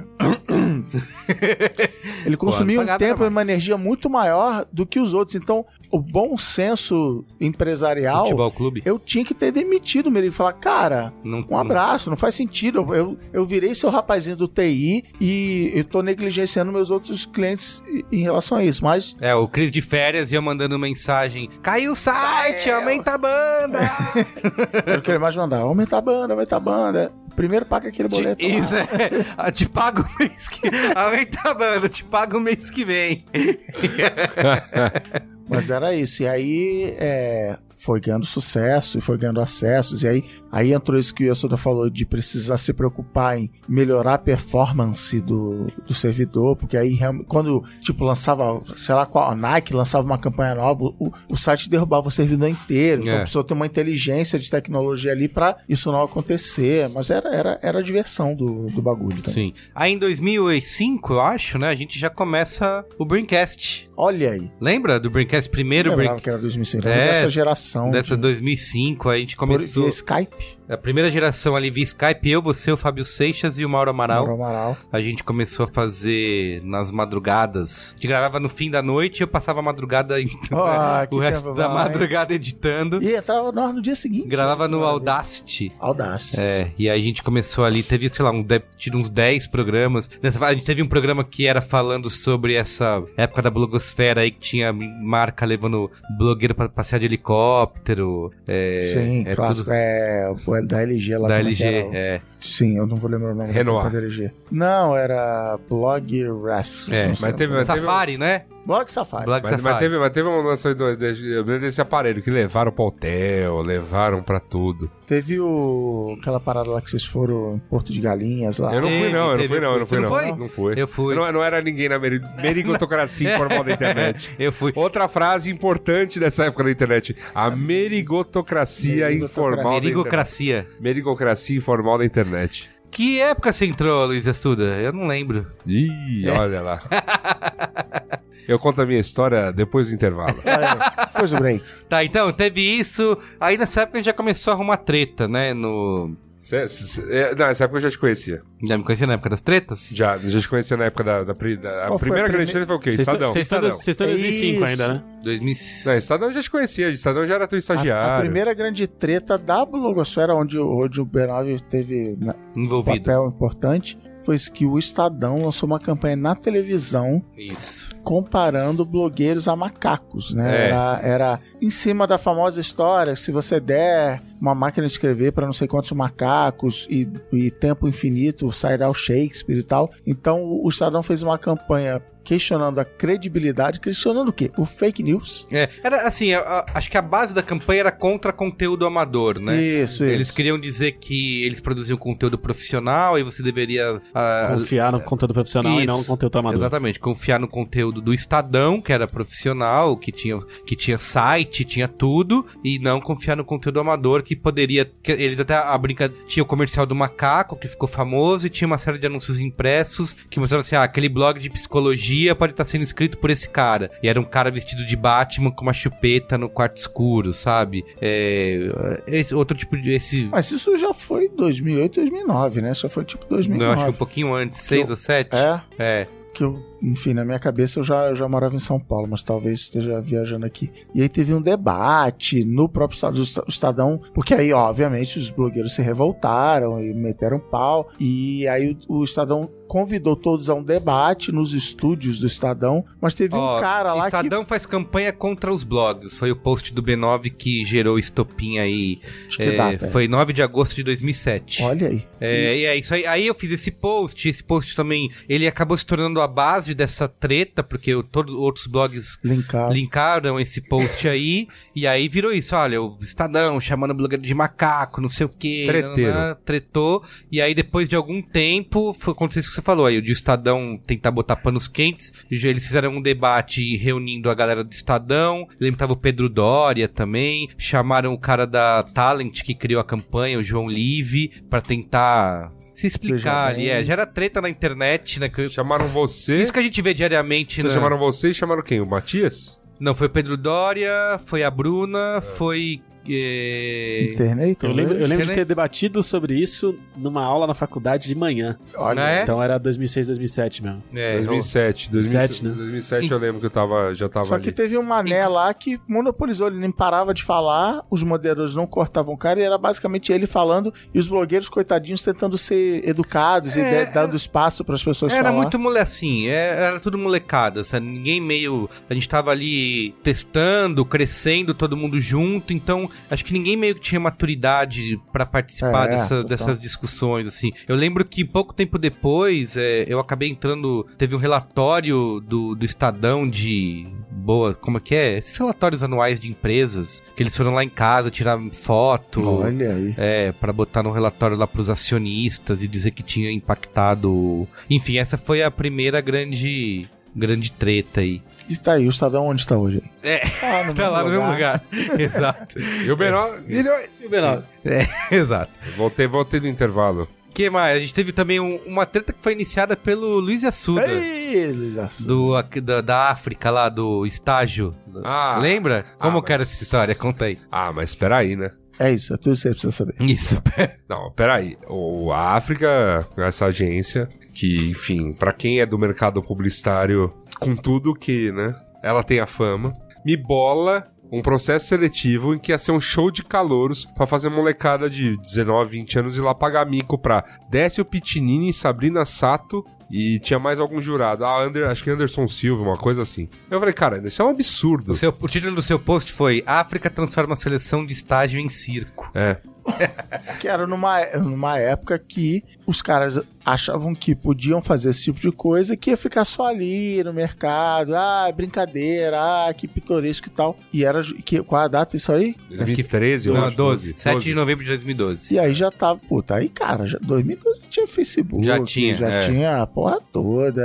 Cara, não dava nem pra. Não era nem Orkut. Então, assim, acharam que dava pra fazer impune e a galera. Mas meu, mas meu Comentou. comentário, mas meu comentário nessa época eu me lembro que não era nem pra arrumar a treta, assim. Não, eu não fiz mirando na. Eu, eu juro pra você, assim, se eu- olhando pro. Você vai lá, pode reler o post hoje. Eu não fiz pra chincalhar ninguém da África. Eu acho que foi uma ideia ruim que passou. Sei lá, uma, uma donosada que veio de cima, né? Pra não dizer o nome. Pra tipo. Ah, vai ser assim! Tal, e, enfim. E. Vai ser assim! É. Então, assim. Tudo não- novo. é. Não, é, não era pra chincalhar. Era muito assim, ó. Se o B9 é lido por molecada, então tem um recado pra passar pra molecada, que é nem se inscreve. Porque você não merece passar por isso. Legal. E aí, foi, bem, foi bem pra isso que eu Só foi que aí, isso que eu nessa escrevi. época, o, o B9 já tinha. Aí sim. uma- uma- um alcance gigante. Nessa época eu trabalhava na JWT, literalmente a agência mais antiga do mundo, agência gigante com grandes contas. Eu ficava feliz de chegar de manhã na agência e ver todos os monitores da criação lendo alguma coisa do B9. Então, assim, ter uma coisa sendo dita lá tinha um peso muito grande no, no mercado publicitário. Nem, vou nem comparar com agora, se tem, não tem, mas assim, rolou o barulho grande. Pô, é, eu lembro que uma treta com a África também. É, me, me falaram que não era bom eu passar ali pelos arredores da Faria Lima por um tempo. assim. Tem uma época da escada Chego- da. Chegou aos meus ouvidos. É, então. Alguém lembra da época da escada da África? Que eu, que, eu, que eu publiquei isso, que era a grande notícia do mercado de publicidade. Publicidade, saiu em sites especializados e tudo mais, que a África inaugura escada. Aí tinha foto da escada da África. Aí eu fiz no B9 um, um, sei lá, um museu, uma, alguma coisa assim das escadas de agência de publicidade, onde as pessoas mandavam fotos de... Vamos, de- vamos falar, vamos dar, o nome, dar nome aos bois aqui, É. vai. A gente adorava muito a época do no finado Júlio Hungria e seu Blue Blue Bus. Bus. Principalmente das notas do tipo DM9 Tem- distribui sorvete, em dia de porque ar-condicionado quebrou. É, e tinha Ah, essa mas da é porque, escada. é porque até então o, mer- o chamado trade, o mercado de notícias do mercado publicitário, como em qualquer outro mercado, ele era formado basicamente de ex-funcionários de agência ou pessoas que eram muito próximas do mundo, pessoas que viviam, ou, sei lá, eram casadas e tal. Então era uma coisa que um sistema é, independente de dizer que isso é bom ou ruim, é, já sabia como funcionava. Você chamava o cara do veículo tal pra ir lá e dar a nota, porque em troca ele ganhava sei lá o que, que ele ganhava, mas assim, era uma parada, um, um universo conhecido, era um território conhecido. E os blogs em geral, e aí o Merigo tinha esse papel no mercado publicitário, ele, não, eu sou de fora, eu não sei, eu não tenho contato, eu não pego o telefone e ligo pro dono da agência pra pedir autorização, pra pedir mais informação, eu tô consumindo a informação aqui fora e eu vou dar minha opinião. E aí tinha esse esse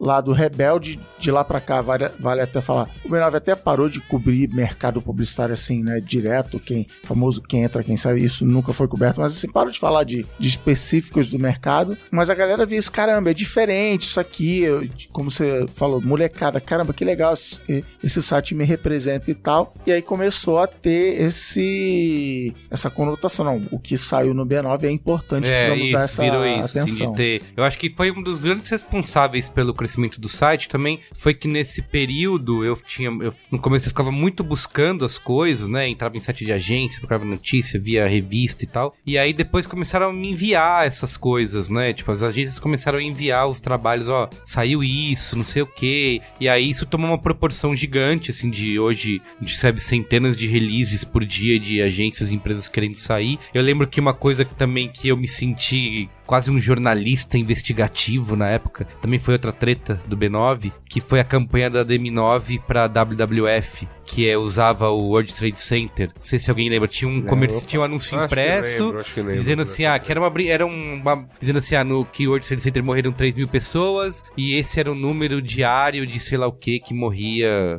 de anime. Sei lá. Araras. É isso, em extinção e tal. E aí isso causa uma puta polêmica na época. Inclusive, os caras da agência disseram, de- diz a lenda, que eles tiveram visto cancelado, né? E tudo mais, por fazer piada com o World Trade Center. E me vazaram nessa É, época. mas rolou na TV americana. Rolou na TV assim, americana, gigante, isso. assim. Teve isso gerou uma puta polêmica. E eu lembro que me mandaram por e-mail, meio anônimo, é, porque eu tinha publicado o anúncio impresso. Aí mandaram por e-mail o, o- o vídeo, né? O comercial dessa mesma campanha, que vai, acho que de alguma produtora, sei lá. E aí me pedi falar, ó, publica aí, meio. Falei, caramba, olha só, tô recebendo. Spotlight! Isso, exatamente! Spotlight. Chamou a da equipe publi- Spotlight e falou. Será "Então aí, que a gente publica Mark ou não? Ruffalo, É. pega essa. E aí também gerou, o site caiu na época por causa disso, de tanta gente acessando. E como não tinha YouTube, era um negócio, tinha o link pra download, aí ferrou mais ainda. Aí, né? acho que- É, é, então Por outro lado, isso tinha o problema também que começava a rolar com. Porque aí nessa época o Merigo começou a ter colaboradores, né? E, e eu era um deles, escrevendo no site. Pera aí, a treta da, da WWF foi quando? aí eu não Né, Nessa época aí de, enfim, de África, de 2012, Ah, de sim. 2010, 2012, eu, eu sentia isso na agência que rolava uma. Não vou usar a palavra cobrança, mas uma expectativa Ah, de que eu desse aquela forcinha para as campanhas Ah, da, da agência. Opa. de que não, pô, publica lá e a gente tinha uma regra. Não é o Cris Dias do B9? É, então, a gente tinha uma regra não não escrita, como tudo que Carlos Merigo faz, não tem contrato, É. piada interna, mas enfim.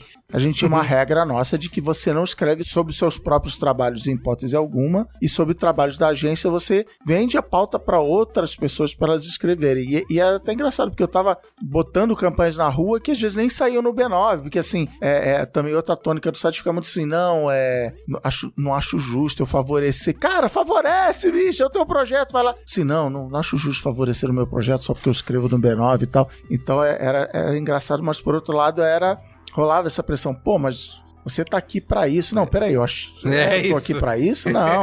É. Esse aí tem outro. Tem, ó, isso, é. Aqui tá o preço da mídia aqui, tá? Vamos mandar um PI aí pra você. É, não, mas eu acho que essas coisas eram complicadas mesmo. Sim. Tipo, E aí outra. foi, sempre foi bastante chateante. Outra treta que a gente arrumou aí, essa mais recente, talvez a última, né? Que foi com. contar que horas. né? foi com o Clube de Criação de São Paulo, né? Ah, sim. Que a gente. Da Carla, né? É, a gente fez um post da Carla. Como que é o nome dela? Carla Porcino. Porcino. Carla Porcino, isso. Ela publicou sobre a- uma campanha do Clube de Criação que foi premiada no festival lá no Anuário Uma do Clube de Criação. Campanha, acho que da Léo Burnet. Da Léo Burnet, isso. Pra- Foi premiada no anuário do Clube de Criação. Que vai, pronto, dando nome aos bois. Isso. Não, que era uma. Eu- Agora já, já falou a pior parte fala. Era um. É, era o de- post dela chama. O título é CCSP e o Prêmio da Vergonha. E ela diz que ser neutro em situações de injustiça é escolher o lado do opressor. Que foi uma campanha criada pela Léo Burnet que era pra falar de peças originais, né? E usaram. Ah, não tran- era da Pirelli, achei que era da Pirelli. É, não, não era da Pirelli, é outra Meritor do Brasil, sei lá, um fantasma aí qualquer. E aí que eles, se- eles colocavam como. Uma peça de carro, é, oficina mecânica, pôster de mulher pelada na parede, mas aí o- a, mulher pelada era travesti, então Isso. era falso, peças falsas, você É. acha que tá levando? Usaram transgêneros pra representar peças falsas. E aí foi toda polêmica, porque é, o Clube de Criação lançou uma carta de retratação. Eles disseram, lavaram as mãos, disseram que não tinha problema é, nenhum. é. Ninguém quis assumir a- a- o filho aí, né? Ninguém quis assumir a culpa. E aí a Carla faz um post dizendo, tem até uma, uma coisa que ficou em destaque do post dela, que a gente apanhou bastante por causa disso depois, que é que ela fala assim, precisamos de novos clubes, precisamos de novas premiações, precisamos, enfim, de uma nova publicidade, né? E aí o clube de criação olhou pra isso e falou, ah, o B9 tá dizendo que o clube de criação tem que acabar. E, te- e o B9 está lançando o seu próprio prêmio e quer acabar. É, com- quer acabar pra com o clube tirar de do mercado. criação. Isso aí, E aí foi, foi- pesado nessa... Essa... E aí foi um negócio que acho que a gente até já falou em alguns programas aqui. Eu falei na época que é uma coisa bem latina, é uma coisa bem brasileira, das pessoas misturando o pessoal com o profissional. Que é o clube, como tá no texto, como a gente acabou de falar, o clube perdeu a oportunidade de se manifestar e falar: caramba, isso aqui tá errado. E na hora que essa atitude é questionada, os dirigentes do clube na época falaram: não, você, eu tenho uns 50 anos de carreira. eu tenho- Bicho, não tô criticando você, não tô criticando o seu histórico de trabalho, a gente tá criticando a atitude da indústria que, que teve que de- o clube deveria ter tomado uma atitude não E tomou. não tomou. Mas rola essa, não, tá me atacando pessoalmente. A minha gestão à minha frente. gestão, aí liga pro dono da agência, pede a cabeça de não sei Pediu, quem rolou tal. a Então, gente é assim, persona não grata no clube de criação até hoje por É, causa disso, então- enquanto não mudar a presidência. então é, é, é, é complicado isso. De novo, por causa muito do que eu falei agora há pouco, de que a tendência de publicações que cobrem indústrias é você ter uma relação muito próxima com a de construção civil, de enfermagem. É de que, caramba, por quê? Porque você diria? É, sei lá qual é a palavra, com- como é que é contumaz? Por quê? Porque nesses veículos, de novo, de qualquer indústria, os maiores anunciantes são os membros daquela indústria. Então, no- na revistinha médica, quem anuncia são fornecedores do mercado médico. Então você, você pô, não- então fica aquele, aquele conflito de interesse, talvez. É, então, exato. mas até fora propaganda, assim, de você dar pauta, de você conseguir furo, pô, dá primeiro a tua campanha, que vai ser incrível, dá primeiro a sua campanha no meu veículo. Então, rola, de novo, em qualquer indústria é isso. E aí, com os blogs em geral, mudou. Não, agora tem um cara, sei lá de onde, que fica de cueca em casa escrevendo e ele escreve o que ele tá afim. Como assim? Isso pode? Isso deveria ser proibido? Então, ainda estamos em 2017 aprendendo a conviver com essa nova realidade de, de texto, de comunicação e, e opinião e tal. Isso rola mesmo. E você, Luísa Suda, fala aí quando você. Qual foi o seu. Só treta orgulhosa. Eu tenho a minha treta Você orgulhosa. tem uma. uma... Eu tretei Treta com o CEO da AKQA. Ah, verdade, verdade. Tretei. Ah, é? eu vou reconhecer verdade. também. Não É vou, verdade. vou dizer que a culpa foi totalmente minha. Por quê? Rei Inamoto, na época, CEO da Kikiway, agora ele tá, não sei, ele abriu sua própria agência. Ele fez um texto, não foi no B9, dizendo que Cannes era muito melhor do que South by Southwest. Que South by Southwest era muito caótico, é como você ter várias abas abertas no, no seu navegador, como eu tô vendo o computador de Carlos Merigo agora aqui, e que Cannes não, Cannes te dá o norte, etc. E eu, naquela época, eu tava, eu não só era um contumaz entusiasta do South by Southwest, como eu tinha acabado de voltar do South by Southwest, e a palestra mais legal que eu vi foi do próprio Reinamoto. Eu tava assim, cara, que esse cara é incrível, olha o que ele falou e tal. E qual foi o meu vacilo? Em vez de eu fazer o título do post, Reinamoto tá errado, Reinamoto é um vacilão, eu botei CEO da KQA não entendeu o que é o by Southwest. Ou seja, em vez de eu atacar a opinião dele, eu botei a empresa no meio. E aí, malandro, ele perdeu o rebolado. ele me mandou direct no Twitter assim, puta, chamando de moleque pra baixo. Mas na boa, é, eu aí vou concordar com o Estadão. A minha inexperiência jornalística, não sou nem nunca fui jornalista, botei o título que eu achei que tava afim, porque eu até brinco que eu, eu sou um ótimo escritor quando eu tô com raiva, quando eu tô de sangue quente, eu ah, sento na frente do teclado e escrevo. Fez um clickbait. E, é, e os meus, os meus melhores, até no sentido de audiência e elogios, meus melhores textos no B9 são nesses momentos de ah, vou escrever. E aí eu arrumei essa treta e, tipo, o cara, com razão, veio em cima de mim. Hoje eu trabalho com um cara que já foi sócio do Reinamoto. Falou: não, o cara tá de boa.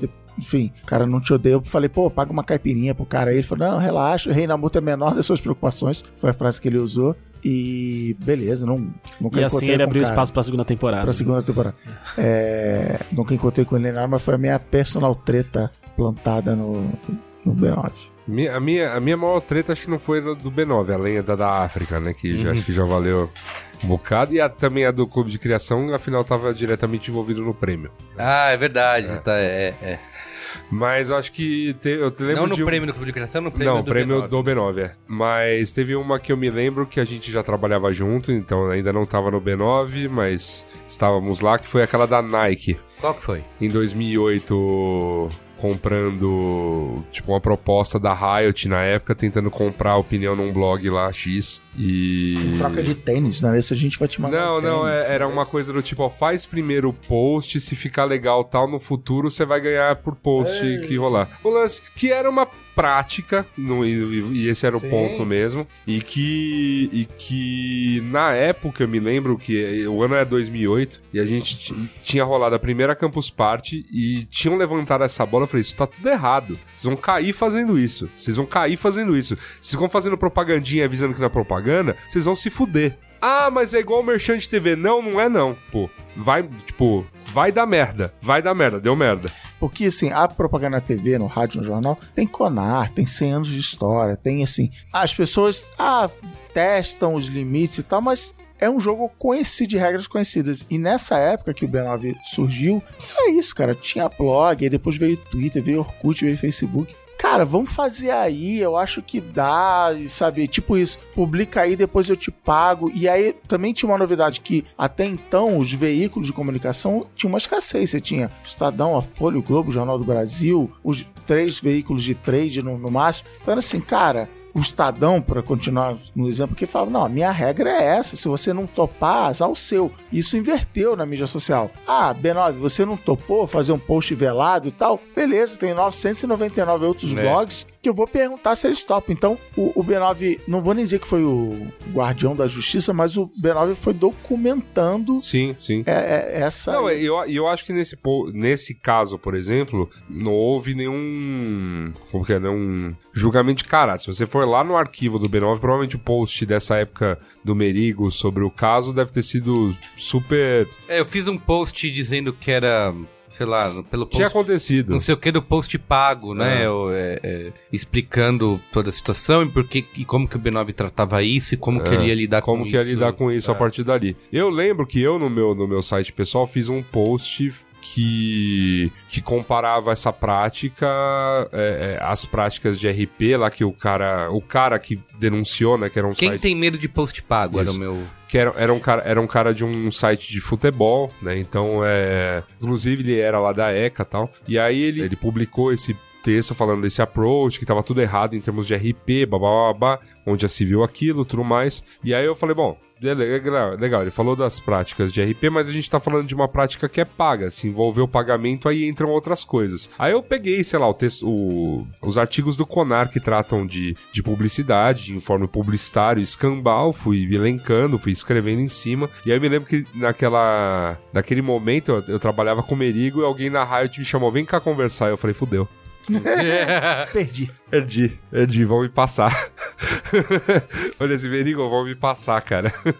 e me oferecer emprego. Olha aí. É. Então, porque eu- esse, esse Braincast em áudio, lá da primeira geração que você falou da LG, foi, até onde eu sei, a primeira ação com blogueiros da publicidade brasileira, que era basicamente pegar os blogueirinhos da época. Entuchar de álcool bot- e. é, e assim, vamos passear por São Paulo. Aí foram É, no, te- isso, gente. no teto do prédio tal, depois foram de helicóptero, Ó, depois dois- foram ó, no jogo, depois 2000 isso aqui. Ó, 2008, 2000, do ano da graça do senhor, de 2008, eu trabalhando comigo, que nós bebemos de graça. Porque marca tal tava lançando geladeira tal e por isso ela estava gelando cervejas e ia nos dar. É, é. Tipo, Lembra a festa do copo vermelho? nossa, teve? cara. E aí o, Bra- o Braincast, esse Braincast era isso, era, era... E aí? Era, era até a gente, claro, com opinião, mas assim, e aí? É, é isso? Esse é o jeito de ganhar dinheiro? Até onde dá pra ir? Esse passou dos A gente limites? chamou de como é umbigosfera, né? E monetização dos... É, então assim, era, era, era uma maneira da gente aprender e da gente se perguntar, e aí, é isso? Esse é o jeito? Qual o papel da marca? Qual o papel do blogueiro? Qual o papel do consumidor? Então acabou sendo muito isso, de, de entender e desvendar esse mercado, e, e eu, na minha opinião, era isso que levava as pessoas ao site, que tava, então, tá, sim, tinha um cara que queria saber a nova campanha da marca tal da Audi que lançou, não sei o que, não sei o que lá, olha que novidade, todo descoladão, mas também tinha esse lado de, caramba, eu tô precisando entender, a parada tá mudando, agora as pessoas fazem sites em flash, qual o papel disso e tal, então... Agora as é, pessoas não fazem mais não sites em fazem mais flash. sites em A gente flash. publicava o Braincast Ai, ai. naquele ódio, odeio lá, se lembra? É, caramba, eu não lembro assim, né? que era o... que é o precursor do Twitter. né? Isso, Quando é exatamente, de onde saiu o Twitter, a gente, a gente usava isso, né? E depois teve uma época que a gente começou a fazer Braincast em vídeo, né? Fez- acho que a gente, esse deve ter sido o último aí, ter- a gente fez uns 12 programas em áudio, e depois a gente logo nesse ano aí, É, em 2008... 2000 no meio de 2008, o pessoal da Colmeia virou. A Colmeia era uma produtora digital nova, sacudindo o mercado, e eles usavam. à frente do seu tempo. à frente do seu tempo, eles usavam como peça própria de divulgação da produtora, eles faziam o que eles chamavam de vídeo podcast. Hum. É, vídeo podcast do Colmeia! E aí eles ligaram pra gente e falaram assim: ó. Vamos fazer um Braincast em vídeo? A gente acha o Braincast legal, vamos fazer. E a gente foi lá, gravou um, dois, sei lá quantos foram, na, na Vila Leopoldina Woods. E tão importante que Merigo até mora lá agora. Exato. E aí, alguns, não vou lembrar agora quantos meses depois, eles viraram e falaram assim: ó, tá fazendo sucesso. Eles faziam outros programas com outros criadores de conteúdo que não tinha nada a ver com a gente. Falaram, ó, se tá dando certo, a gente quer transformar isso num negócio e queremos entender com vocês se vocês querem entrar- nessa parada. O que eles não esperavam é que eu virasse e falasse assim: não, terça-feira eu tô aqui, eu vou começar a trabalhar aqui, a trabalhar aqui. E aí o Braincast em vídeo passou a ter mais ou menos regularidade. É, quando dava a gente fazia, até por limitações não só nossas, como da própria Colmeia, pô, o estúdio tá ocupado e tal, mas mais nossa. E aí veio. E aí o, o áudio parou por causa disso. E aí ficou vídeo. E aí é o que a gente. É uma piada interna que se você ouviu o Braincast, você já ouviu algumas vezes, que a gente chamava de gordinhos em HD, porque era exatamente o formato do programa em áudio, que é esse que você tá ouvindo agora, pessoas debatendo pautas, a gente enfileirado num sofazinho. sentado num sofazinho olhando pra uma câmera de É. alta A definição. gente fez 14 programas dessa fase inicial de áudio aí, que começou, o primeiro entrou no ar no dia 18 de agosto de 2006. Programa piloto, com um belo programa, nome de programa. Programa piloto. piloto, exatamente. Acho que esse aqui sou Eles eu. eram, eles eram divididos em quadros, né? E aí eram, são mais vídeos que 14, né? Esse Não, não, aqui, esse é o áudio, tá falando. Ah, o áudio. esse aqui foi o primeiro, eu fiz sozinho esse, era eu falando. Olha aí. E aí no segundo a gente começou. Eu, Olha você, o, o Mauro e o Fábio. E foi até 2008, com esse décimo Não, e quarto. foi isso, porque aí a Comé falou, vamos fazer em vídeo. Pô, vídeo é Exatamente. melhor do que áudio. Lógico. Vamos fazer? Mas aí tinha isso que o Yasuda falou. O YouTube, na época, só deixava subir vídeos de acho que até 3 minutos. O YouTube Não, não, era... Um 5, né? 5 O a YouTube 10. não era... O YouTube era assim, olha a festa de aniversário, olha o parabéns da festa e tal. Era, era pra você compartilhar momentos pessoais. Então a gente usava um outro site chamava Blip TV. Blip TV. que também tinha uma limitação de tamanho, enfim, então a gente. E também tinha limitação da ilha de edição da, da Colmeia. Então, ó, editei a primeira parte do programa. Publica nisso eu ganhei 24 horas pra continuar editando o outro programa. Então a gente e a gente fazia render também durante a semana. Era legal por causa disso. O programa ia sendo publicado durante a semana. Não, fora que era tudo mais difícil. A banda pra subir. Opa! É, isso era tudo uma treta. Vamos renderizar o vídeo aqui. Nó- Isso era de madrugada. Renderizar o vídeo era Chegava no dia seguinte já tinha dado certo. Não, e não era. É, então assim, aí ficava uma pessoa na madruga, de olho na máquina, só pra ver se não tinha dado Tô vendo pau. aqui no nosso arquivo, a gente ganhou o prêmio YouPix, melhores da web. Braincast TV ganha melhor videocast. Nossa. A gente ganhou. Que, que barra baixa, hein? Toma essa, como que é os caras mais famosos hoje, hein? é. Ganhamos, enfim. Não, mas é- é, acho que é tudo experiências sempre válidas, né? Me lembro de participar do Gordinhos HD, eu tava mais magrinho. Olha aí.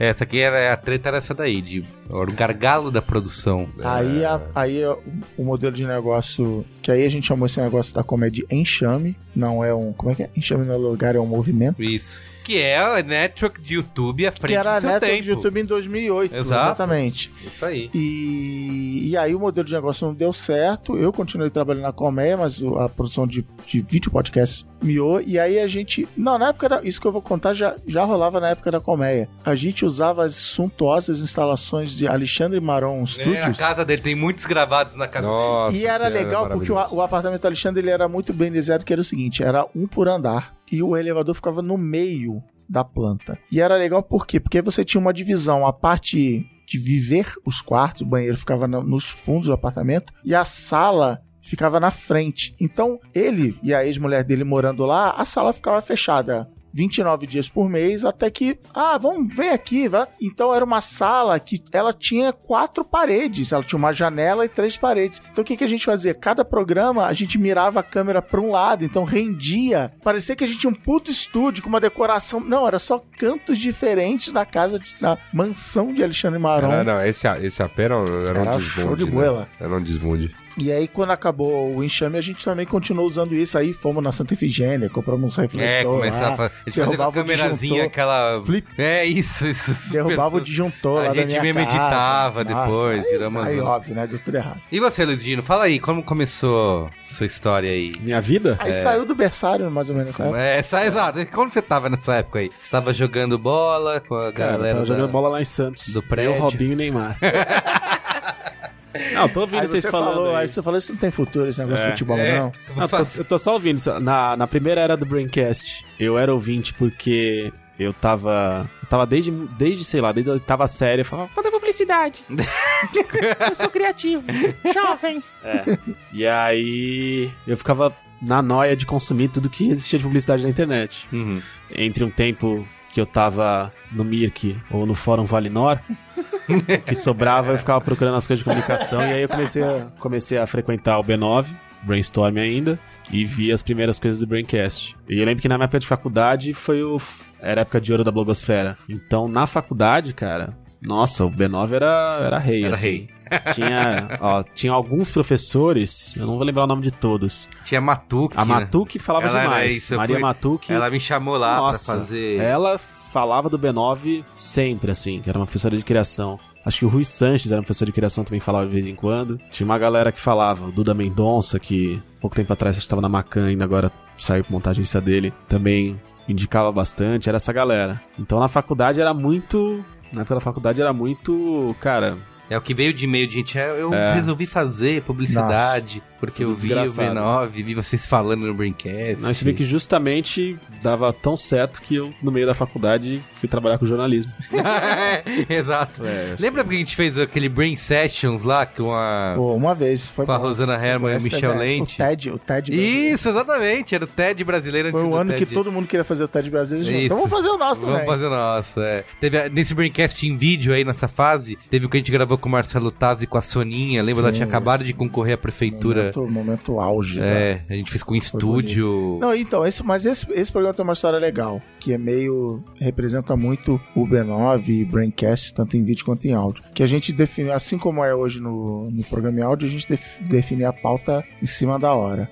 E a gente falou, não, era eleições municipais. A gente falou, não, vou falar de eleições, de- do, do papel do, do Twitter nas eleições, das redes sociais, dos blogs, do YouTube e tal. Da coincidência da sabotagem. E o. É, e, e, e aí eu virei pro Merigo e falei assim, cara, não lembro em que ordem, falei, mas tipo assim, foi, foi, foi praticamente isso, assim. Cara, tem que chamar o Marcelo Tais, porque ele tava, ele era o, o maior tuiteiro do Brasil. Brasil. é verdade. A gente lembra também, tinha essa época de top tweets, twitters. É, Você chegou a liderar também, eu né? cheguei a liderar por 23 horas. e tem que chamar a Soninha. E aí o Merigo falou, não, que isso, cara? Quem sou eu na fila do pão pra chamar Marcelo Tais pra participar do, do meu programinha em vídeo? Eu falei, aí eu mandei o famoso, cara, o não a gente já tem. E aí, sei lá, não vou lembrar, vou inventar a história aqui. Eu mandei um direct pro Tais, o Merigo mandou um pra Soninha, não sei. Isso aqui, 24 horas depois, eles estavam lá no estúdio da Vila Leopoldina gravando com a gente. E a gente não acreditando naquilo, mas, tipo assim, mostrando Que ano foi isso? do- eh, 2008. Eleições municipais, né? 2000, É, é, não- é 2000. o ano que não tem Copa, é o ano par que não tem Copa, de Olimpíada. Foi, curiosamente, foi o ano que eu concorri ao negócio do CQC. Olha aí, Então, que a- mágico. Então o Taz era, era foi uma figura presente no meu ano. A Soninha trabalhava comigo na ESPN É, olha aí. e eu num dos programas tive que fazer perguntas a um telão com a foto da Soninha, perguntas capciosas a um telão com a cara da Soninha, sem saber que a Soninha estava por trás do telão e que depois que eu fizesse as perguntas ela sairia ao palco para me encontrar. Que rolada, hein? E nem as pessoas da produção do CQC sabiam que eu trabalhava com a Soninha.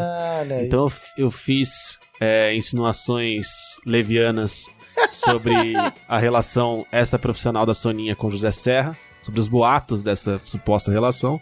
E a Soninha saiu de trás da câmera. Só fazendo o telão, laser. só me olhando assim, oi Gino, tudo bem? Eu tava lembrando dessa época, que o nosso primeiro patrocinador do Braincast foi o Livreiro, lembra? Olha aí. O Livreiro. Ana Maron, que... Contratou o produtor Isso. Motion Graphic. É, exatamente. Jesus. É, Um exatamente. abraço, Jesus. O Livreiro. A gente era muito influenciado nessa época também pelo, pelo Dignation. Dignation. né? Do- Sim, eu queria ser o Dignation. Do Kevin. Rose e do Alex O Albert. Kevin Rose, você não conhece, é o Carlos Merigo americano. Isso, exato. Aquilo parecia o futuro, né? É, mas assim, networks de YouTube estão aí. É, mas, Mostrando cara, é que- isso que eu falo, eu já falei isso, fa- falei com o Passamani outro dia, que realmente a gente estava à frente do nosso tempo, fazendo canal de YouTube antes do YouTube realmente ter essa ter esse formato de hoje. Capacidade pra Capaci- chegar. Não, É. não por óbvio, não por nossa causa, mas nessa época, por causa de coisas como Dignation e enfim, o YouTube sacou que, caramba, eu não sou um. O YouTube foi vendido, tinha sido vendido pro Google alguns anos antes, mas foi nessa época. E ele falou: não, peraí, isso aqui é, uma, é a nova televisão, isso aqui é a plataforma para as pessoas quererem conteúdo. Então a gente chegou um pouquinho antes. Mas aí o que, que aconteceu? Aí o enxame faliu, em bom português, tipo, não faliu porque não era um CNPJ, mas enfim, desistiu, jogou, jogou a toalha. E eu comecei a fazer projetos de marca na colmeia, de social media, do que acabou virando a área de social media da colmeia, com vídeo, sempre galgado em vídeo. Aí eu fiz um projeto, eu e toda a galera da colmeia, pro Google para lançar o novo Orkut, o que Luiz Gino já zoou aqui com o Danilo Mied. Rolou então essa campanha para lançar o novo Orkut. E o Google gostou tanto que no ano seguinte, 2010, virou pra gente e falou assim: Ó, eu tô fazendo um projeto de Copa do Mundo com a ESPN, mas a ESPN não entende nada de social media, de digital. Tem um rapazinho lá que concorreu a ser o novo apresentador do CQC, que é o apresentador do. que eles vão botar pra apresentar esse negócio que a gente tem no YouTube, mas eu preciso que a Colmeia vá lá dar um banho de loja, dar um bucaque de realidade na cara da ESPN. Pra, pra transformar isso em. que. Que belo termo. E aí cheguei lá. Bucaque- Não, um bucaque Caralho. de realidade. Realidade, eu vou usar isso diariamente. E aí quem era? Luiz e Gino, que era esse rapaz, não era Albert Einstein, era Luiz e Gino.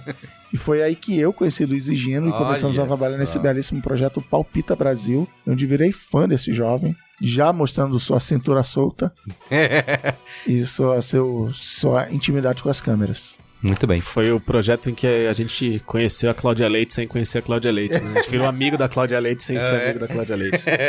Muito bem. Tá bom. O que mais? Fails.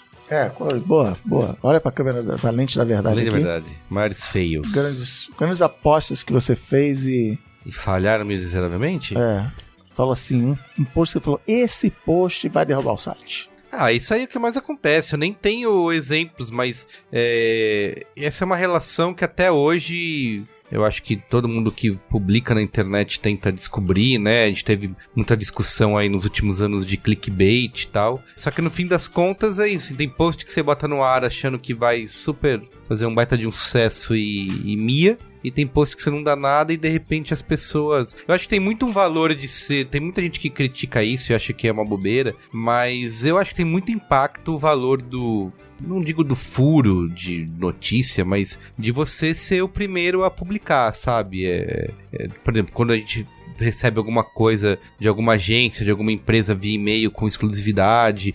Eu sei, eu acho que uma recente que rolou até esse ano. Foi esse ano, né? Porque o Dória ganhou as eleições no ano passado, esse é o primeiro ano dele. Aquela campanha da Amazon lá, zoando do Dória, né? É, isso foi enviado pro B9 também em primeira mão, assim, e, e o post do B9 se é, repercutiu bastante, sabe? De ter sido. Comunista! Muitas, muitas outras pessoas publicaram. Então, acontece esse tipo de coisa, assim, acho que faz faz bastante diferença. Mas ao mesmo tempo tem também posts que a gente coloca no ar aí achando que vai ser. Acho que o grande fail do B9 é o Braincast, né? Que só dá trabalho, não tem anunciante, não dá dinheiro. É, 15 anos fazendo. É. É. Teve o grande projeto do Save Game. Grande Olha Save aí. Game, é que aliás foi assim que eu conheci Luiz e Gino, né? Olha aí, Você me apresentou, né? positivo. Luiz e Gino. Eu queria fazer um. Falei, tem um cara. É, queria fazer um spin-off de games. Não, conta a história Ó, direito. Videogame é o que dá dinheiro. Conta a história direito. Ainda na época do Lago, alguém virou, um de nós dois virou e falou assim: Já reparou que savegame.com.br tá liberado? Ah, é verdade, foi bem Registra antes essa merda. disso. Não foi sei bem o que antes. vou fazer com isso. Mas Save Game é um baita de um domínio. Baita de um domínio. Isso. Registra essa merda. Aham. E aí ficou, sei lá. A gente chegou a 10 fazer anos, com não o sei. Yabu, lembra? O Yabu escrevia, tinha um blog. Ah, é? Tu não lembra? é, você escrevia, você Essa eu tava não lá. sabia, não. Olha aí. Você deve ter feito uns dois posts. Ah, beleza. o Yabu mais uns três. Rolou, teve a fase inicial do Save Game aí que. Ah, ali- aliás, tá, o, aliás, o, A Laura escrevia. Aliás, o A B9, aliás, o B9 Não, coletivo. Não, a Laura já A do Laura novo. escreveu já do novo, novo. já. Ah, tá, É. tô confundindo as Ali-. Aliás, o B9 coletivo era uma história mais ou menos dessa. Ah, Merigo, você tá tendo muito trabalho, cara. Um É. monte de gente escreveria pra você. O Cris escreveria. É. Eu escreveria. O Zanin escreveria. Uhum. Tal. E aí cada um E também o Merigo postou. que nada. O Merigo é sempre humildão. Que nada. Por que, que essas pessoas vão escrever É, e tal? é. Abre aí, dá, dá um usuário. Dá um usuário. Aí foi a época, acho que mais tinha post. Né? É, mas depois também virou É. aquela coisa de o Cris. Ih, Cris tá trabalhando Depois demais. É. Escreve duas vezes por mês. É, e é verdade, teve essa primeira fase do Save Game aí. Eu não lembrava. É, teve, foi, era um template, o Yabu tava, eu lembro disso. Se eu soubesse, tinha pedido desconto no Combo Rangers aí. É, isso. Aí morreu, ficou. Esse é um feio do B9, ter tentado fazer um spin-off, né? É, Tentou duas vezes, então. é, tentou duas vezes. Essa vez, aí ficou um tempão parado. Porque aí, porque aí, o que, que eu falei? O vídeo, cara, tem que fazer em vídeo. É. Tem um cara aí do meu nome, né? Zelda. Isso, exatamente. Meu nome não é Zelda, Luiz e Gino. Esse cara manja. Aí eu chamei o Luiz e Gino, a gente conversou. Vamos fazer um save game, um site assim assado. Vamos dominar esse negócio. Não tinha IGN no E3. Brasil. Não tinha GameSpot no Brasil, que parece que vai ter aí. Tinha Não nada. tinha nenhum desses grandes sites aí. Tinha all jogos. É, tinha o All Jogos. E aí, falei, vamos fazer o lance. Acho que eu conheci o Caio também, Corraine, nessa época. Foi, foi De- no mesmo bolo. Foi no eu- mesmo, era é. Eu, eu, Caio e Laura. né? Exatamente, exatamente. O Caio também escrevia pro Save Game. Era só isso, só eu, Caio e Laura, né? Pode e aí depois... Depois entrou- o Edu. Edu, exatamente, entrou uma época. Aí o Caio ficou um tempo fazendo o podcast do Save Game. É, ele meio que tocou sozinho, assim, durante um tempo. E aí você começou a fazer os vídeos, né? Do Save Game, Sim. lembra? Que era igual, o meu nome não é Zelda. É. Com. O que, que era aquilo? Uma bacia de água sanitária? O que, que era? Vocês Ah, é verdade. É, toda a empreitada, né, do primeiro do Meu Nome Não é Zelda que virou o Save Game depois, foi um negócio que eu, eu, eu tinha acabado de sair da ESPN, aí falei, cara, vou ficar um tempo mais tranquilo Vou tal. virar creator. Vou virar creator. Aí gastei uma grana com os equipamentos. Basicamente, eu ga- eu gastei minha grana com câmera e lente. E aí meu dinheiro acabou e eu não tinha luz nenhuma. E aí eu fiz umas luzes de bacia, furei umas assadeiras lá, fiz umas Ah, gambiarra e tal. E aí era uma felicidade, porque eu comecei, acho que meu nome não é Zelda, não era diário, né? Felicidade. Era diário? Não, não era. Não era diário. Era E aí o. Save Game, quando começou, também não era diário. E aí uma hora a gente falou, cara, vamos fazer diário? Eu falei, ah, vamos fazer diário. Por que vocês Porque. É, né? porque, É, isso. porque sim.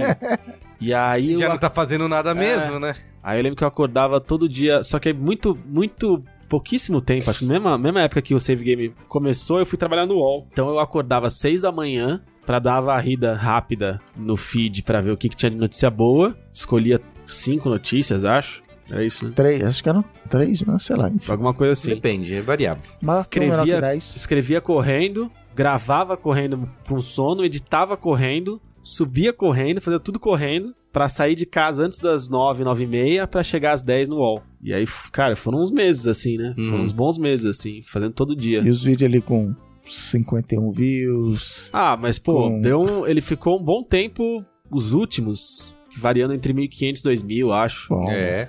E, aí, e era engraçado, porque eu lembro que de- depois de um tempo, eu fiz três anos de projeto de Brasil Game Show com o YouTube, né? Tá no ar até hoje. O último tem. Há dois anos atrás, tem 2.586. Ah, tá, tá aí. E aí eu fiz os projetos com, com o Google, com o YouTube. Tem o making off Show, que você fez, tem é, o 5 making off, mil. O making off apresenta essa parada, legal. É. Que aí tinha, cara, uns youtubers grandes, assim, os caras de milhão de views, falaram, ah, eu, eu assisti o Save Game, jovem, não sei o que. Eu falei, que é isso, cara?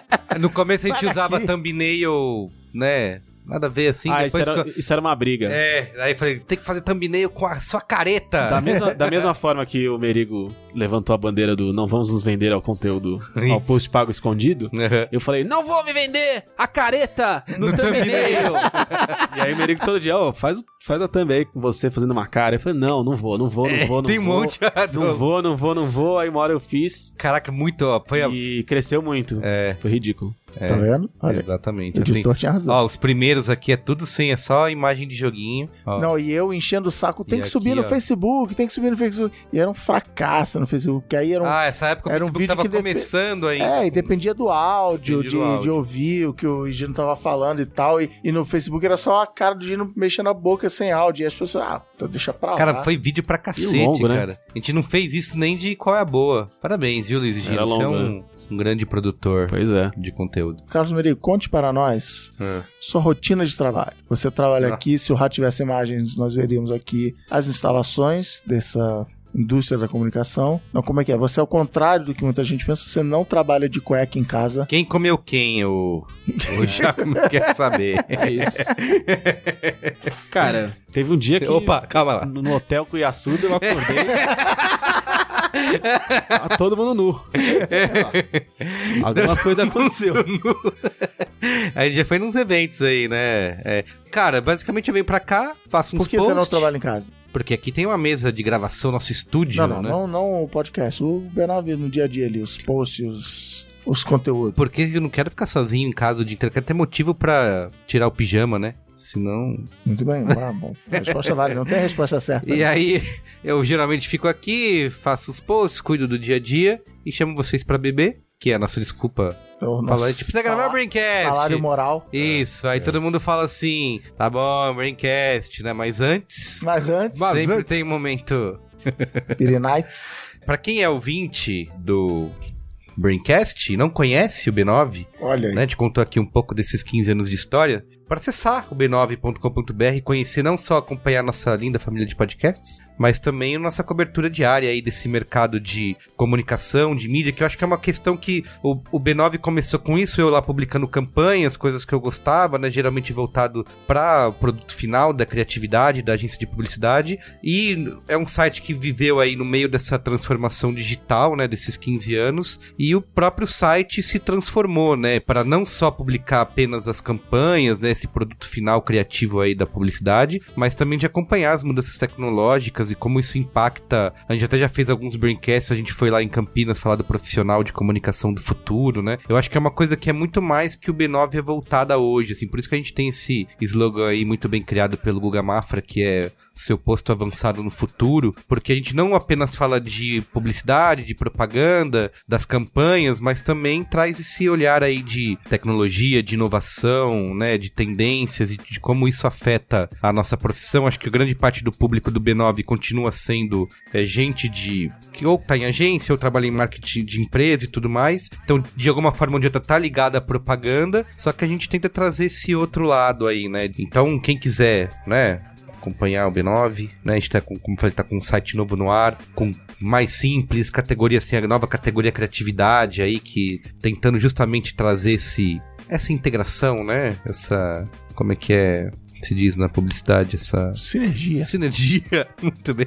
É um novo conceito, hein? É, Conceito em B9. é, e eu acho que assim, é o grande lance, assim, de, de se eu posso falar de aprendizado, né, nesses, nesses anos, é isso, é de que a gente ampliou os horizontes, né? Acho que o próprio Braincast é, é sinal disso, assim, de que a gente no começo era muito focado também em falar de publicidade, relações com marcas, e nesses últimos 254 programas aí, a gente tem uma variedade de temas que ampliaram aí esse. Né, e a própria cobertura Ainda do fala site. de no dia- campanha, ainda fala de peça, fala de mas isso, fala é. A disso. gente fala bastante, a gente, até a gente fez lá o programa também, lá o Cannes 2027, né, no Facebook. Também acho que traz um pouco disso, assim, da gente continua cobrindo esse mercado de publicidade, mas trazendo o que, que não só o que já tá pronto, que você que as pessoas usam como referência, mas é o que vai te servir de material aí pro seu dia a dia de trabalho, né? Como que tudo que tá acontecendo, né, essa loucura, loucura, loucura aí do nosso amigo, é, impacta, né, no nosso dia a dia, na sociedade, no trabalho, Espalha a palavra. nas profissões. Então é isso, espalha a palavra, acesse o b9.com.br,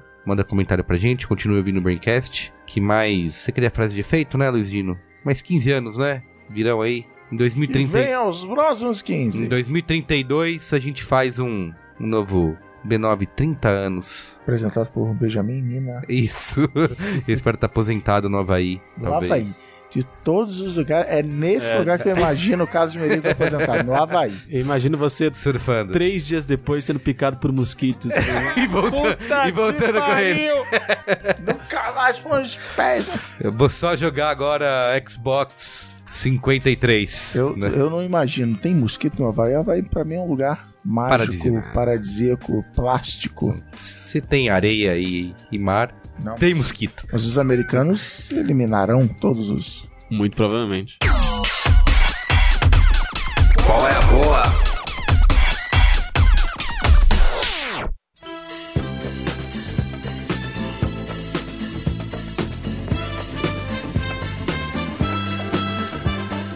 Vou começar porque eu vou sair correndo. Opa!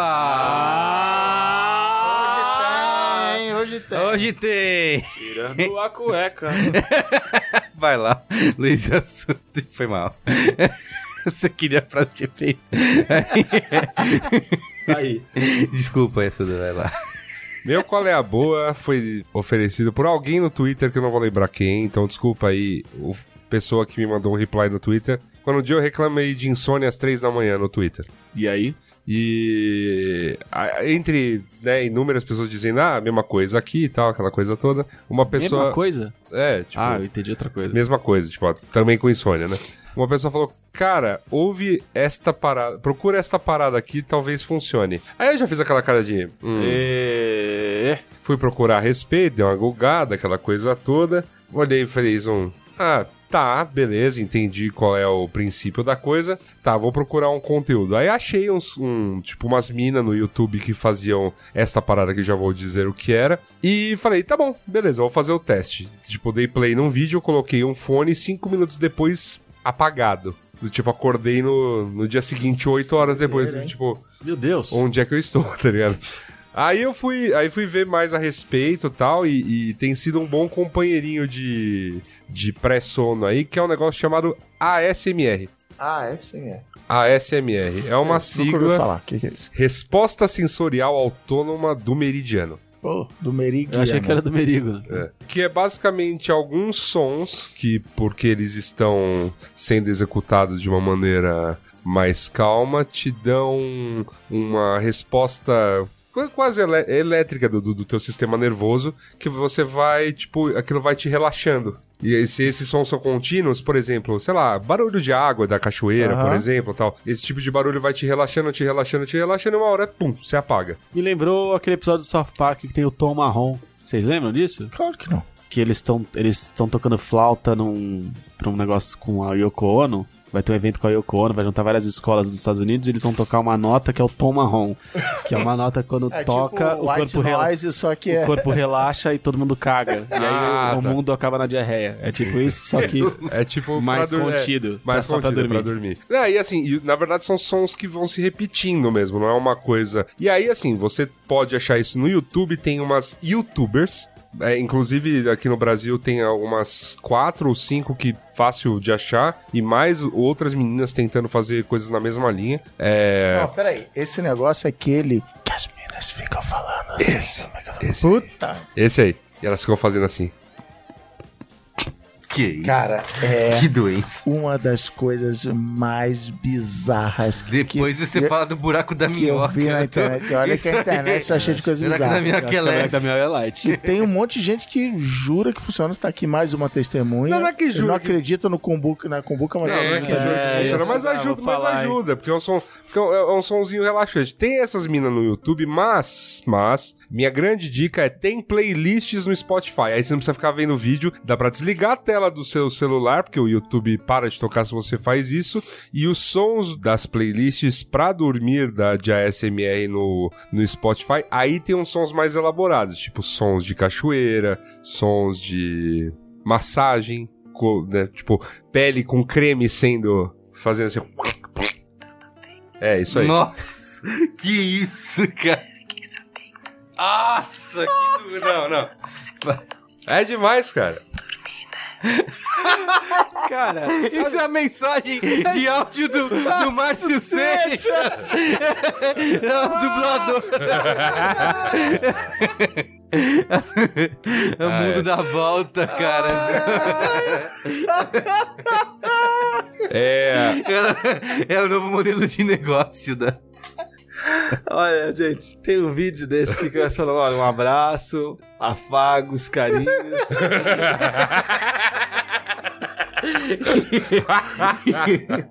Bom, de qualquer maneira, o grande lance é que, tipo, não fica só nisso o tempo todo. Tá bom. Não, Fica- tem. Tenho puta o segundo eu botei aqui, a ASMR para dormir. O primeiro resultado é esse que eu botei. O segundo é, vou te fazer dormir com esponjas. e a imagem é um gravador, um H desse da 4E, Zoom tá. aqui e um monte de esponjinha esfregando dos microfones. Tá vendo aqui? É, o, gra- o grande lance, o grande lance desse, dessa parada é que ela grava. Elas, todas elas, e, e o pessoal lá do Spotify, eles gravam com H4N, que é um. Né, tem, do- tem aqueles dois microfones.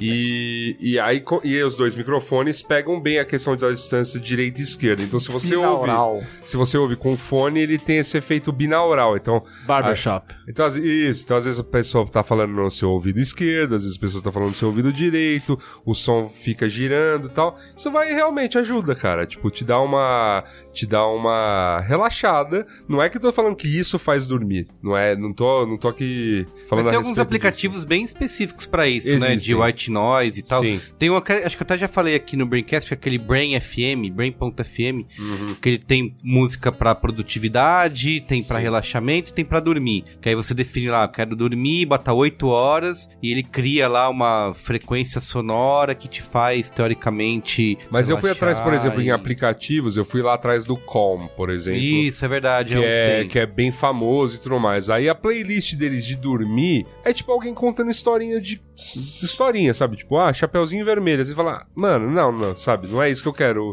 pra dormir. E esses sons, tipo, mais relaxantes de, tipo, sei lá, alguém balançando a aguinha perto do microfone assim, ó. Eu Ajudou bem mais. Eu tenho medo disso, alguém esfregando esponja e. acho que eu teria pesadelos. Tá Não bom. go- Você não gosta de ninguém sussurrando no seu ouvido. Não, principalmente na hora de dormir. Sabe de nada, inocente. Carinhos. afagos. Ó, ei, eis minha dica. Muito bem.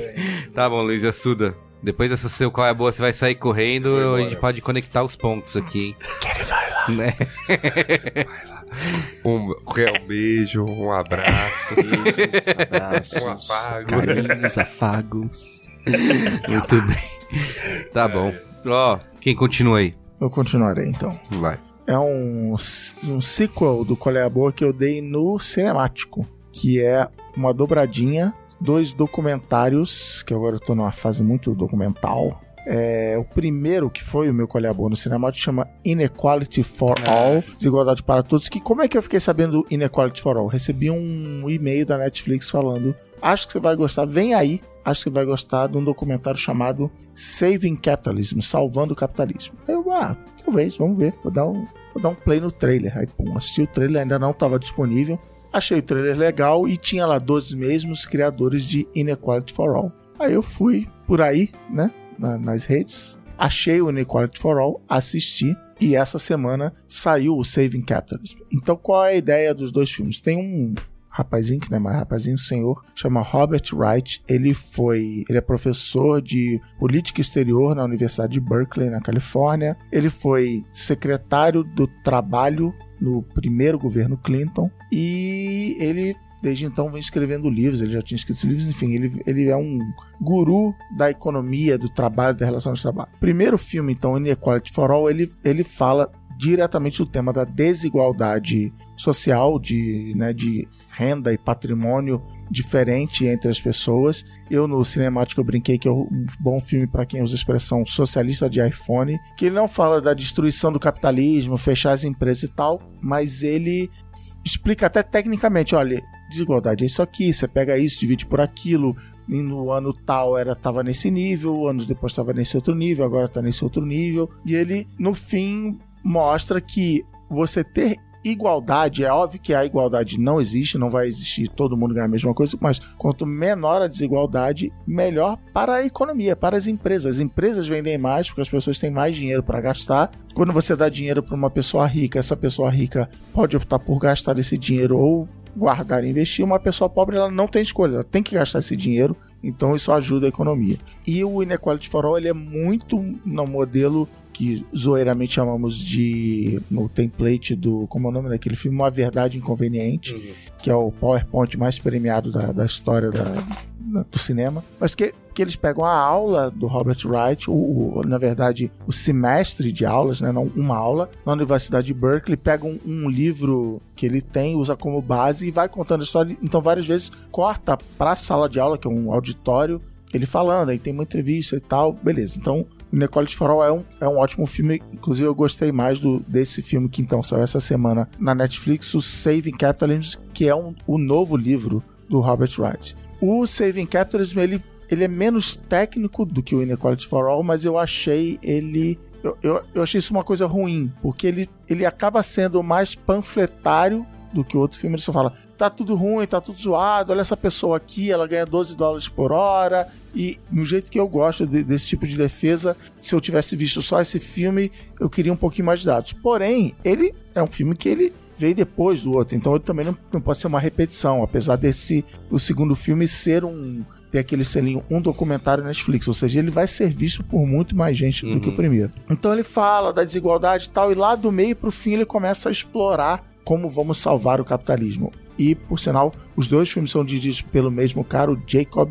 Cornblue. E, basicamente, e por contar a solução para salvar o capitalismo, que pouco importa, o importante é ver os argumentos e o raciocínio do cara. Para ele, o principal problema é que as empresas têm um poder político muito grande, que é que o Brasil, inclusive, agora passou essa lei proibindo doações para campanhas, agora tudo vem do fundo eleitoral tal, meio que tentando resolver isso, porque a empresa vai lá, bota uma grana na campanha do candidato, um ano depois volta lá e literalmente cobra a conta. Fala, olha, eu te dei essa grana aqui, agora eu você passe aquela lei. Então ele, para ele esse é o centro da, da questão. E só que é engraçado que ele vai entrevistando pessoas e você vê a narrativa que tem muito no Brasil de que não, o governo é ruim, a gente tem que diminuir o tamanho do governo. E ele fala, cara, sempre vai existir interferência do governo, até quando o governo está dizendo vai, faz o que você quiser, isso é uma interferência do governo. O governo está dizendo as regras com que você pode fazer o que não pode fazer. A abolição da escravatura é uma, é uma interferência do governo, é uma regulação do governo. Então,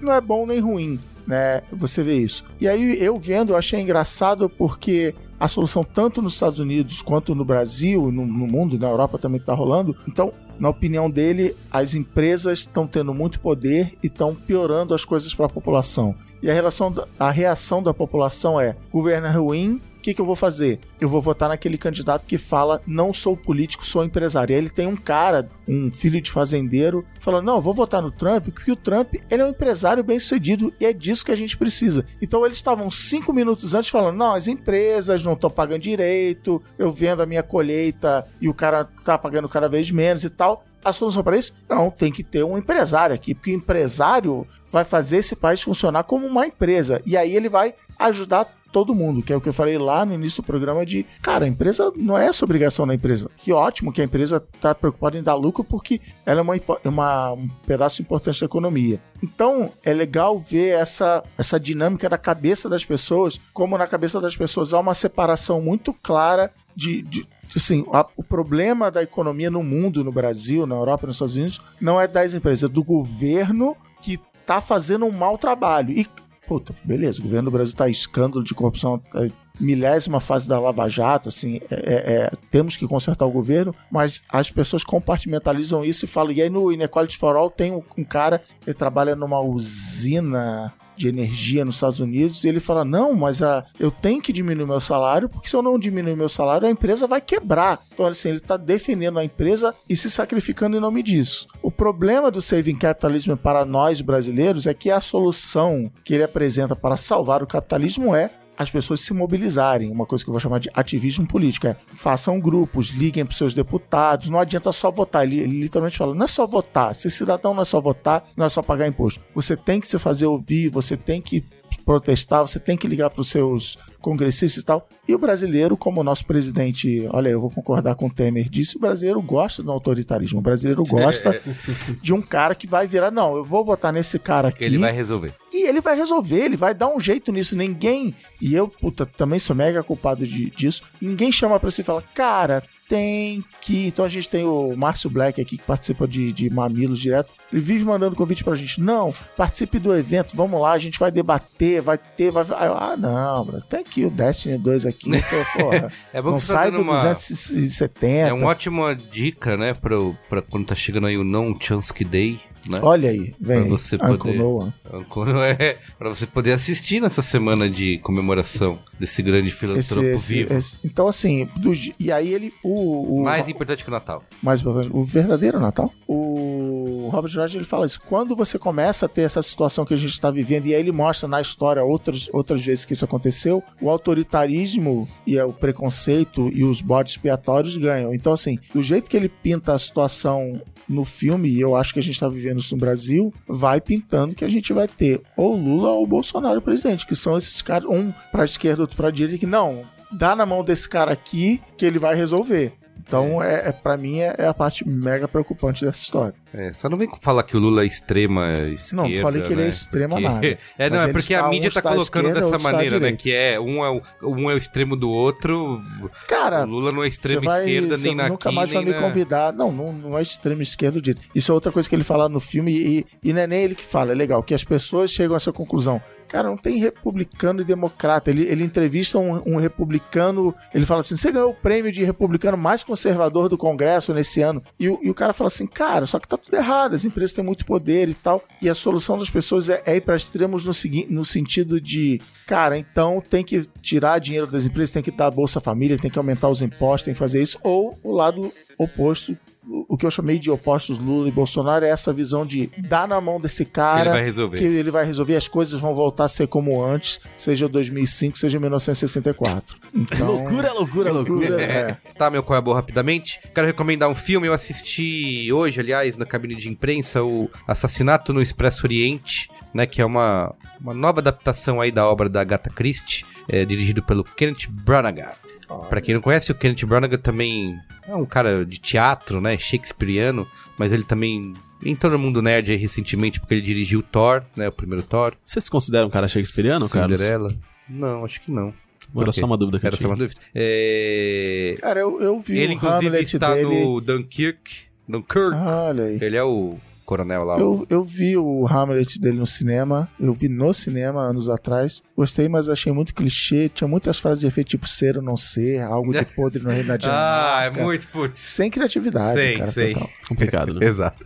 Então, e aí ele faz essa nova adaptação aí dessa obra da Agatha Christie e eu gostei muito do filme. Eu sei que ele, ele até tá- não tá tendo uma boa recepção pela crítica, é, mas eu adorei, assim, porque eu sempre. o- Esse Assassinato no Expresso Oriente é uma coisa que eu sempre ouvi dizer, que eu sei que existe, sei do sucesso do livro e tal, de, dos vários filmes que já existiram, acho que até série de TV, mas eu não conhecia nada, assim, eu não sabia o que era história, não sei quem mata, não sei quem morre, não Sabe que alguém morre num trem. é isso, é. Não- Então não tinha a menor ideia. Então acho que isso me ajudou muito, assim, a realmente. Talvez quem tem o conhecimento da história tenha. é, vai ver coisas que. não- novas adaptações que não gostou. Enfim, eu, como não tinha nenhuma referência, acabei gostando e acho que tem até a ver com o momento atual que eu tenho passado de- no trabalho, assim, do que do workshop que eu fiz, inclusive, que eu me identifiquei com, com grande parte do discurso que tá ali. Tem que matar pessoas É, no trem. isso. Então, tem um elenco incrível aí, né? Enfim, vai estrear agora essa semana, tá? Assista, acho que é um filme bom pra assistir com a família, levar a mamãe, titia. Pra ver gente agra- morrendo no trem? Não, tem, é, Descobrir quem matou. tem morte, mas Queria a graça é, é o quem fez, né? Um é já, um não grande- chega, já não chega a realidade, o noticiário. Não, mas é entendeu? que Eu quero ver do- coisas bonitas. Então, mas é exatamente. Eu acho que isso que é um- a surpresa, tá? É, Ele, ele tem essa cara aí, mas ele traz uma Eu mensagem. queria fazer um quase colega boa, no sentido de um agradecimento ao seu colega, dois colégios boas que você deu, Capitão Cueca, Capitão Cueca, muito, bem. bom, e Jim and Andy, Ah, o documentário do... documentário também, doideira. Doideira! Doideira! Doideira! De nada, Cristiano Dias. Vai lá, Luizinho, finaliza aí com chave de ouro esse Braincast tão especial. Vamos lá. Tenho dicas. A primeira dica, como a gente falou, duas horas aqui de B9. Isso. Não tem nada a ver, a sua dica não tem nada a ver. Mudar um pouco o assunto, falar de música. No último Braincast que a gente teve aqui, eu falei da, do single que a Natália Matos tinha lançado, que ia lançar um disco naquela semana, tava ansioso para ouvir. Escutei, está filé mignon com chantilly. Muito bom disco. O disco chama Não Sei Fazer Canção de Amor, e é uma frase irônica, porque justamente a Natália que lançou há alguns anos um disco em que ela não era protagonista enquanto compositora, mas mais como intérprete de outros grandes compositores. Nesse de agora, ela compõe acho que nove das dez músicas do disco, todas são sobre amor. Então é, é uma piadinha, bom humor, ironia. Tá. O nome do disco que diz que ela não sabe fazer canção de amor. Ela sabe, faz direitinho, as músicas são bem boas, a produção Léo Sherman muito boa também. Um disco que eu fiquei surpreso, ainda mais que tinha visto algumas apresentações da Natália aqui em São Paulo, parecia que tinha uma cara meio mais pro rock, assim, mais pesada, e não era. É um disco cheio de timbres gostosos, é um disco que ainda tem um tiquinho de, de Pará, porque era de lá. É um disco realmente muito bom. Ouça a canção A Cura, Tá bom. que é uma das músicas que estão sendo trabalhadas aí como single, que é belíssima. Tem no Spot? Tem no Spotify. E existe, rapaz, um movimento que tomou conta do Brasil, que é o seguinte: muita gente deve conhecer, não pelo nome, mas talvez pela voz, um cidadão conhecido como Márcio Seixas. Márcio Seixas. E você que ouviu o Braincast até agora com um monte de Piadinha. piadinhas e não entendendo nada do que, que eram essas piadinhas. Márcio agora. Seixas é a voz, tradicionalmente, do Batman dos desenhos animados. A voz do Batman no Brasil. O Batman de tórax inflado lá do Esse. Tim, Tim Bruce, aquele velhão lá, o melhor Batman animado já feito. Sim. Uma voz conhecida, uma voz que. O Senhor Incrível foi também Ah, é dublado verdade, por. Márcio Seixas. Márcio Seixas, há alguns anos, vem criando inimizades. Ele é o campeão das inimizades no mundo da dublagem brasileira. Fecha aspas. E, de um tempo pra cá, ele tem um sócio, conhecido como Marcelo Rezende, não o da Record. e depois de quatro anos de sociedade, Marcelo Rezende veio a público para desmentir uma série de acusações do Márcio Seixas, e ele fez isso de que forma? Ele criou uma das maiores peças de conteúdo da história do audiovisual De brasileiro. entretenimento. De entretenimento. São 10 horas de entretenimento. Marcelo Rezende criou um programa, uma série chamada Dossiê Márcio Seixas. Dois pontos. As mentiras. onde ele conta, Cara, isso. onde ele conta, vida. assim. onde ele conta detalhes sobre o comportamento de Márcio Seixas, a relação dele com outros dubladores, com os fãs e com o trabalho, com os alunos da empresa, da escola de comunicação que ele tem, chamada Fórmula da Comunicação Envolvente. Sim. Eu repito pra você que está ouvindo o Braincast que acha que não entendeu. A escola de comunicação, de locução, de dublagem dele chama Fórmula da Comunicação Envolvente. É muito mais pesado do que você imagina. E é, é engraçado e é gostoso de acompanhar, mas é muito sério, porque é um cara que aparentemente foi escroto a vida inteira e agora tá vendo a vida dele ser destruída pela exposição das verdades. E quando eu digo exposição das verdades, que o Marcelo Rezende coloca sob a luz do sol, eu estou falando sobre e-mails, gravações, áudios de WhatsApp e de Facebook. Ele conseguiu basicamente acessar a vida do, do Márcio Seixas e tem revelado tudo. E ele já tá na quinta temporada. Tudo isso acontecendo esse ano, né? Ele já tá na quinta temporada Cinco temporadas no ano. e as temporadas têm pequenas variações de como a coisa é contada. Sim. Tem uma que eles falam É a mais da- a câmera, tem né? outro que tem mais leitura de e-mails, tem outros que tem mais áudio, tem outras que tem vídeos das férias do Márcio Seixas com a mulher em Portugal. E ele fala de todos os casos que o cara tem, das amantes, nomeia as amantes, e tem áudio dele xingando todos os dubladores do Brasil. E Tem xingando... áudios de ASR aí. Cara, né? tem. tu- É, é, então. Pegando o gancho do Luiz Assuda, você que já sabe agora sobre o ASR aí, a SRM, É, Sei lá. sei lá, tem uma sigla aí que o Yasuda falou. O Caio Corrêa vai colocar agora o som do Yasuda falando. ASMR. Essa sigla aí. Tem uns áudios que tem isso também. É, Que carinho. é fascinante. E tem, tem ajudado muito essa série, dossiê Márcio Seixas, dois pontos As Mentiras. tem colocado na voz, nas conversas do povo brasileiro, uma série de novas gírias, novas expressões idiomáticas que têm tomado conta do povo. Como? Mentiroso contumaz. Degenerado sexual.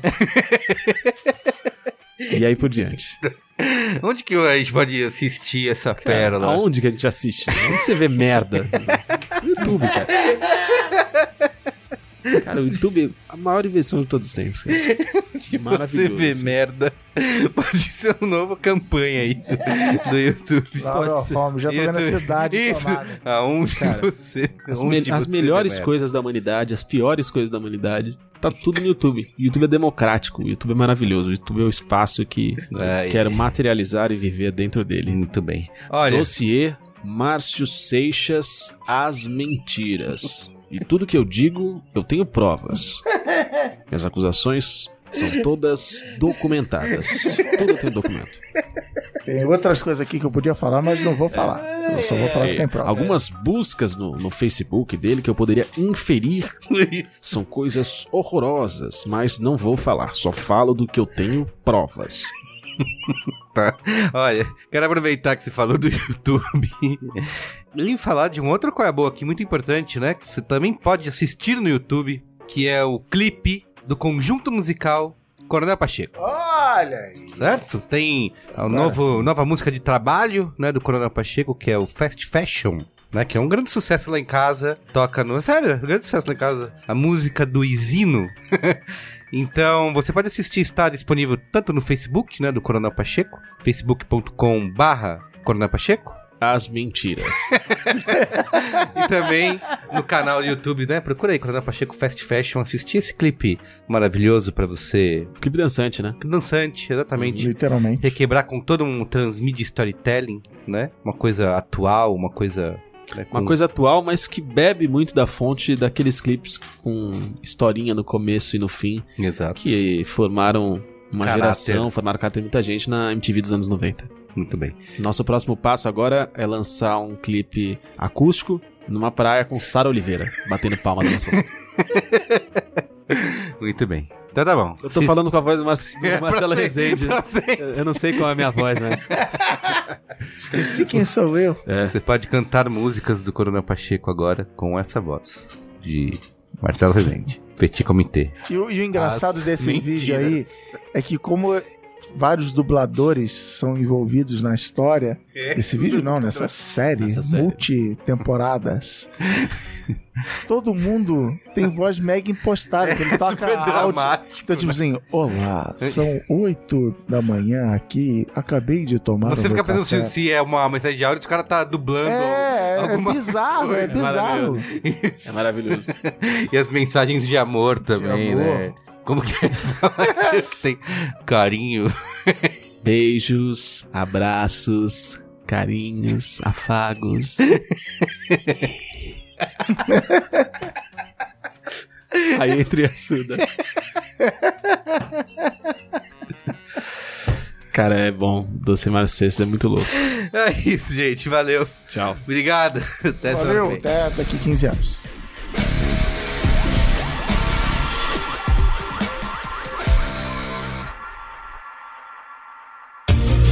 Este podcast foi editado por Caio Corraine.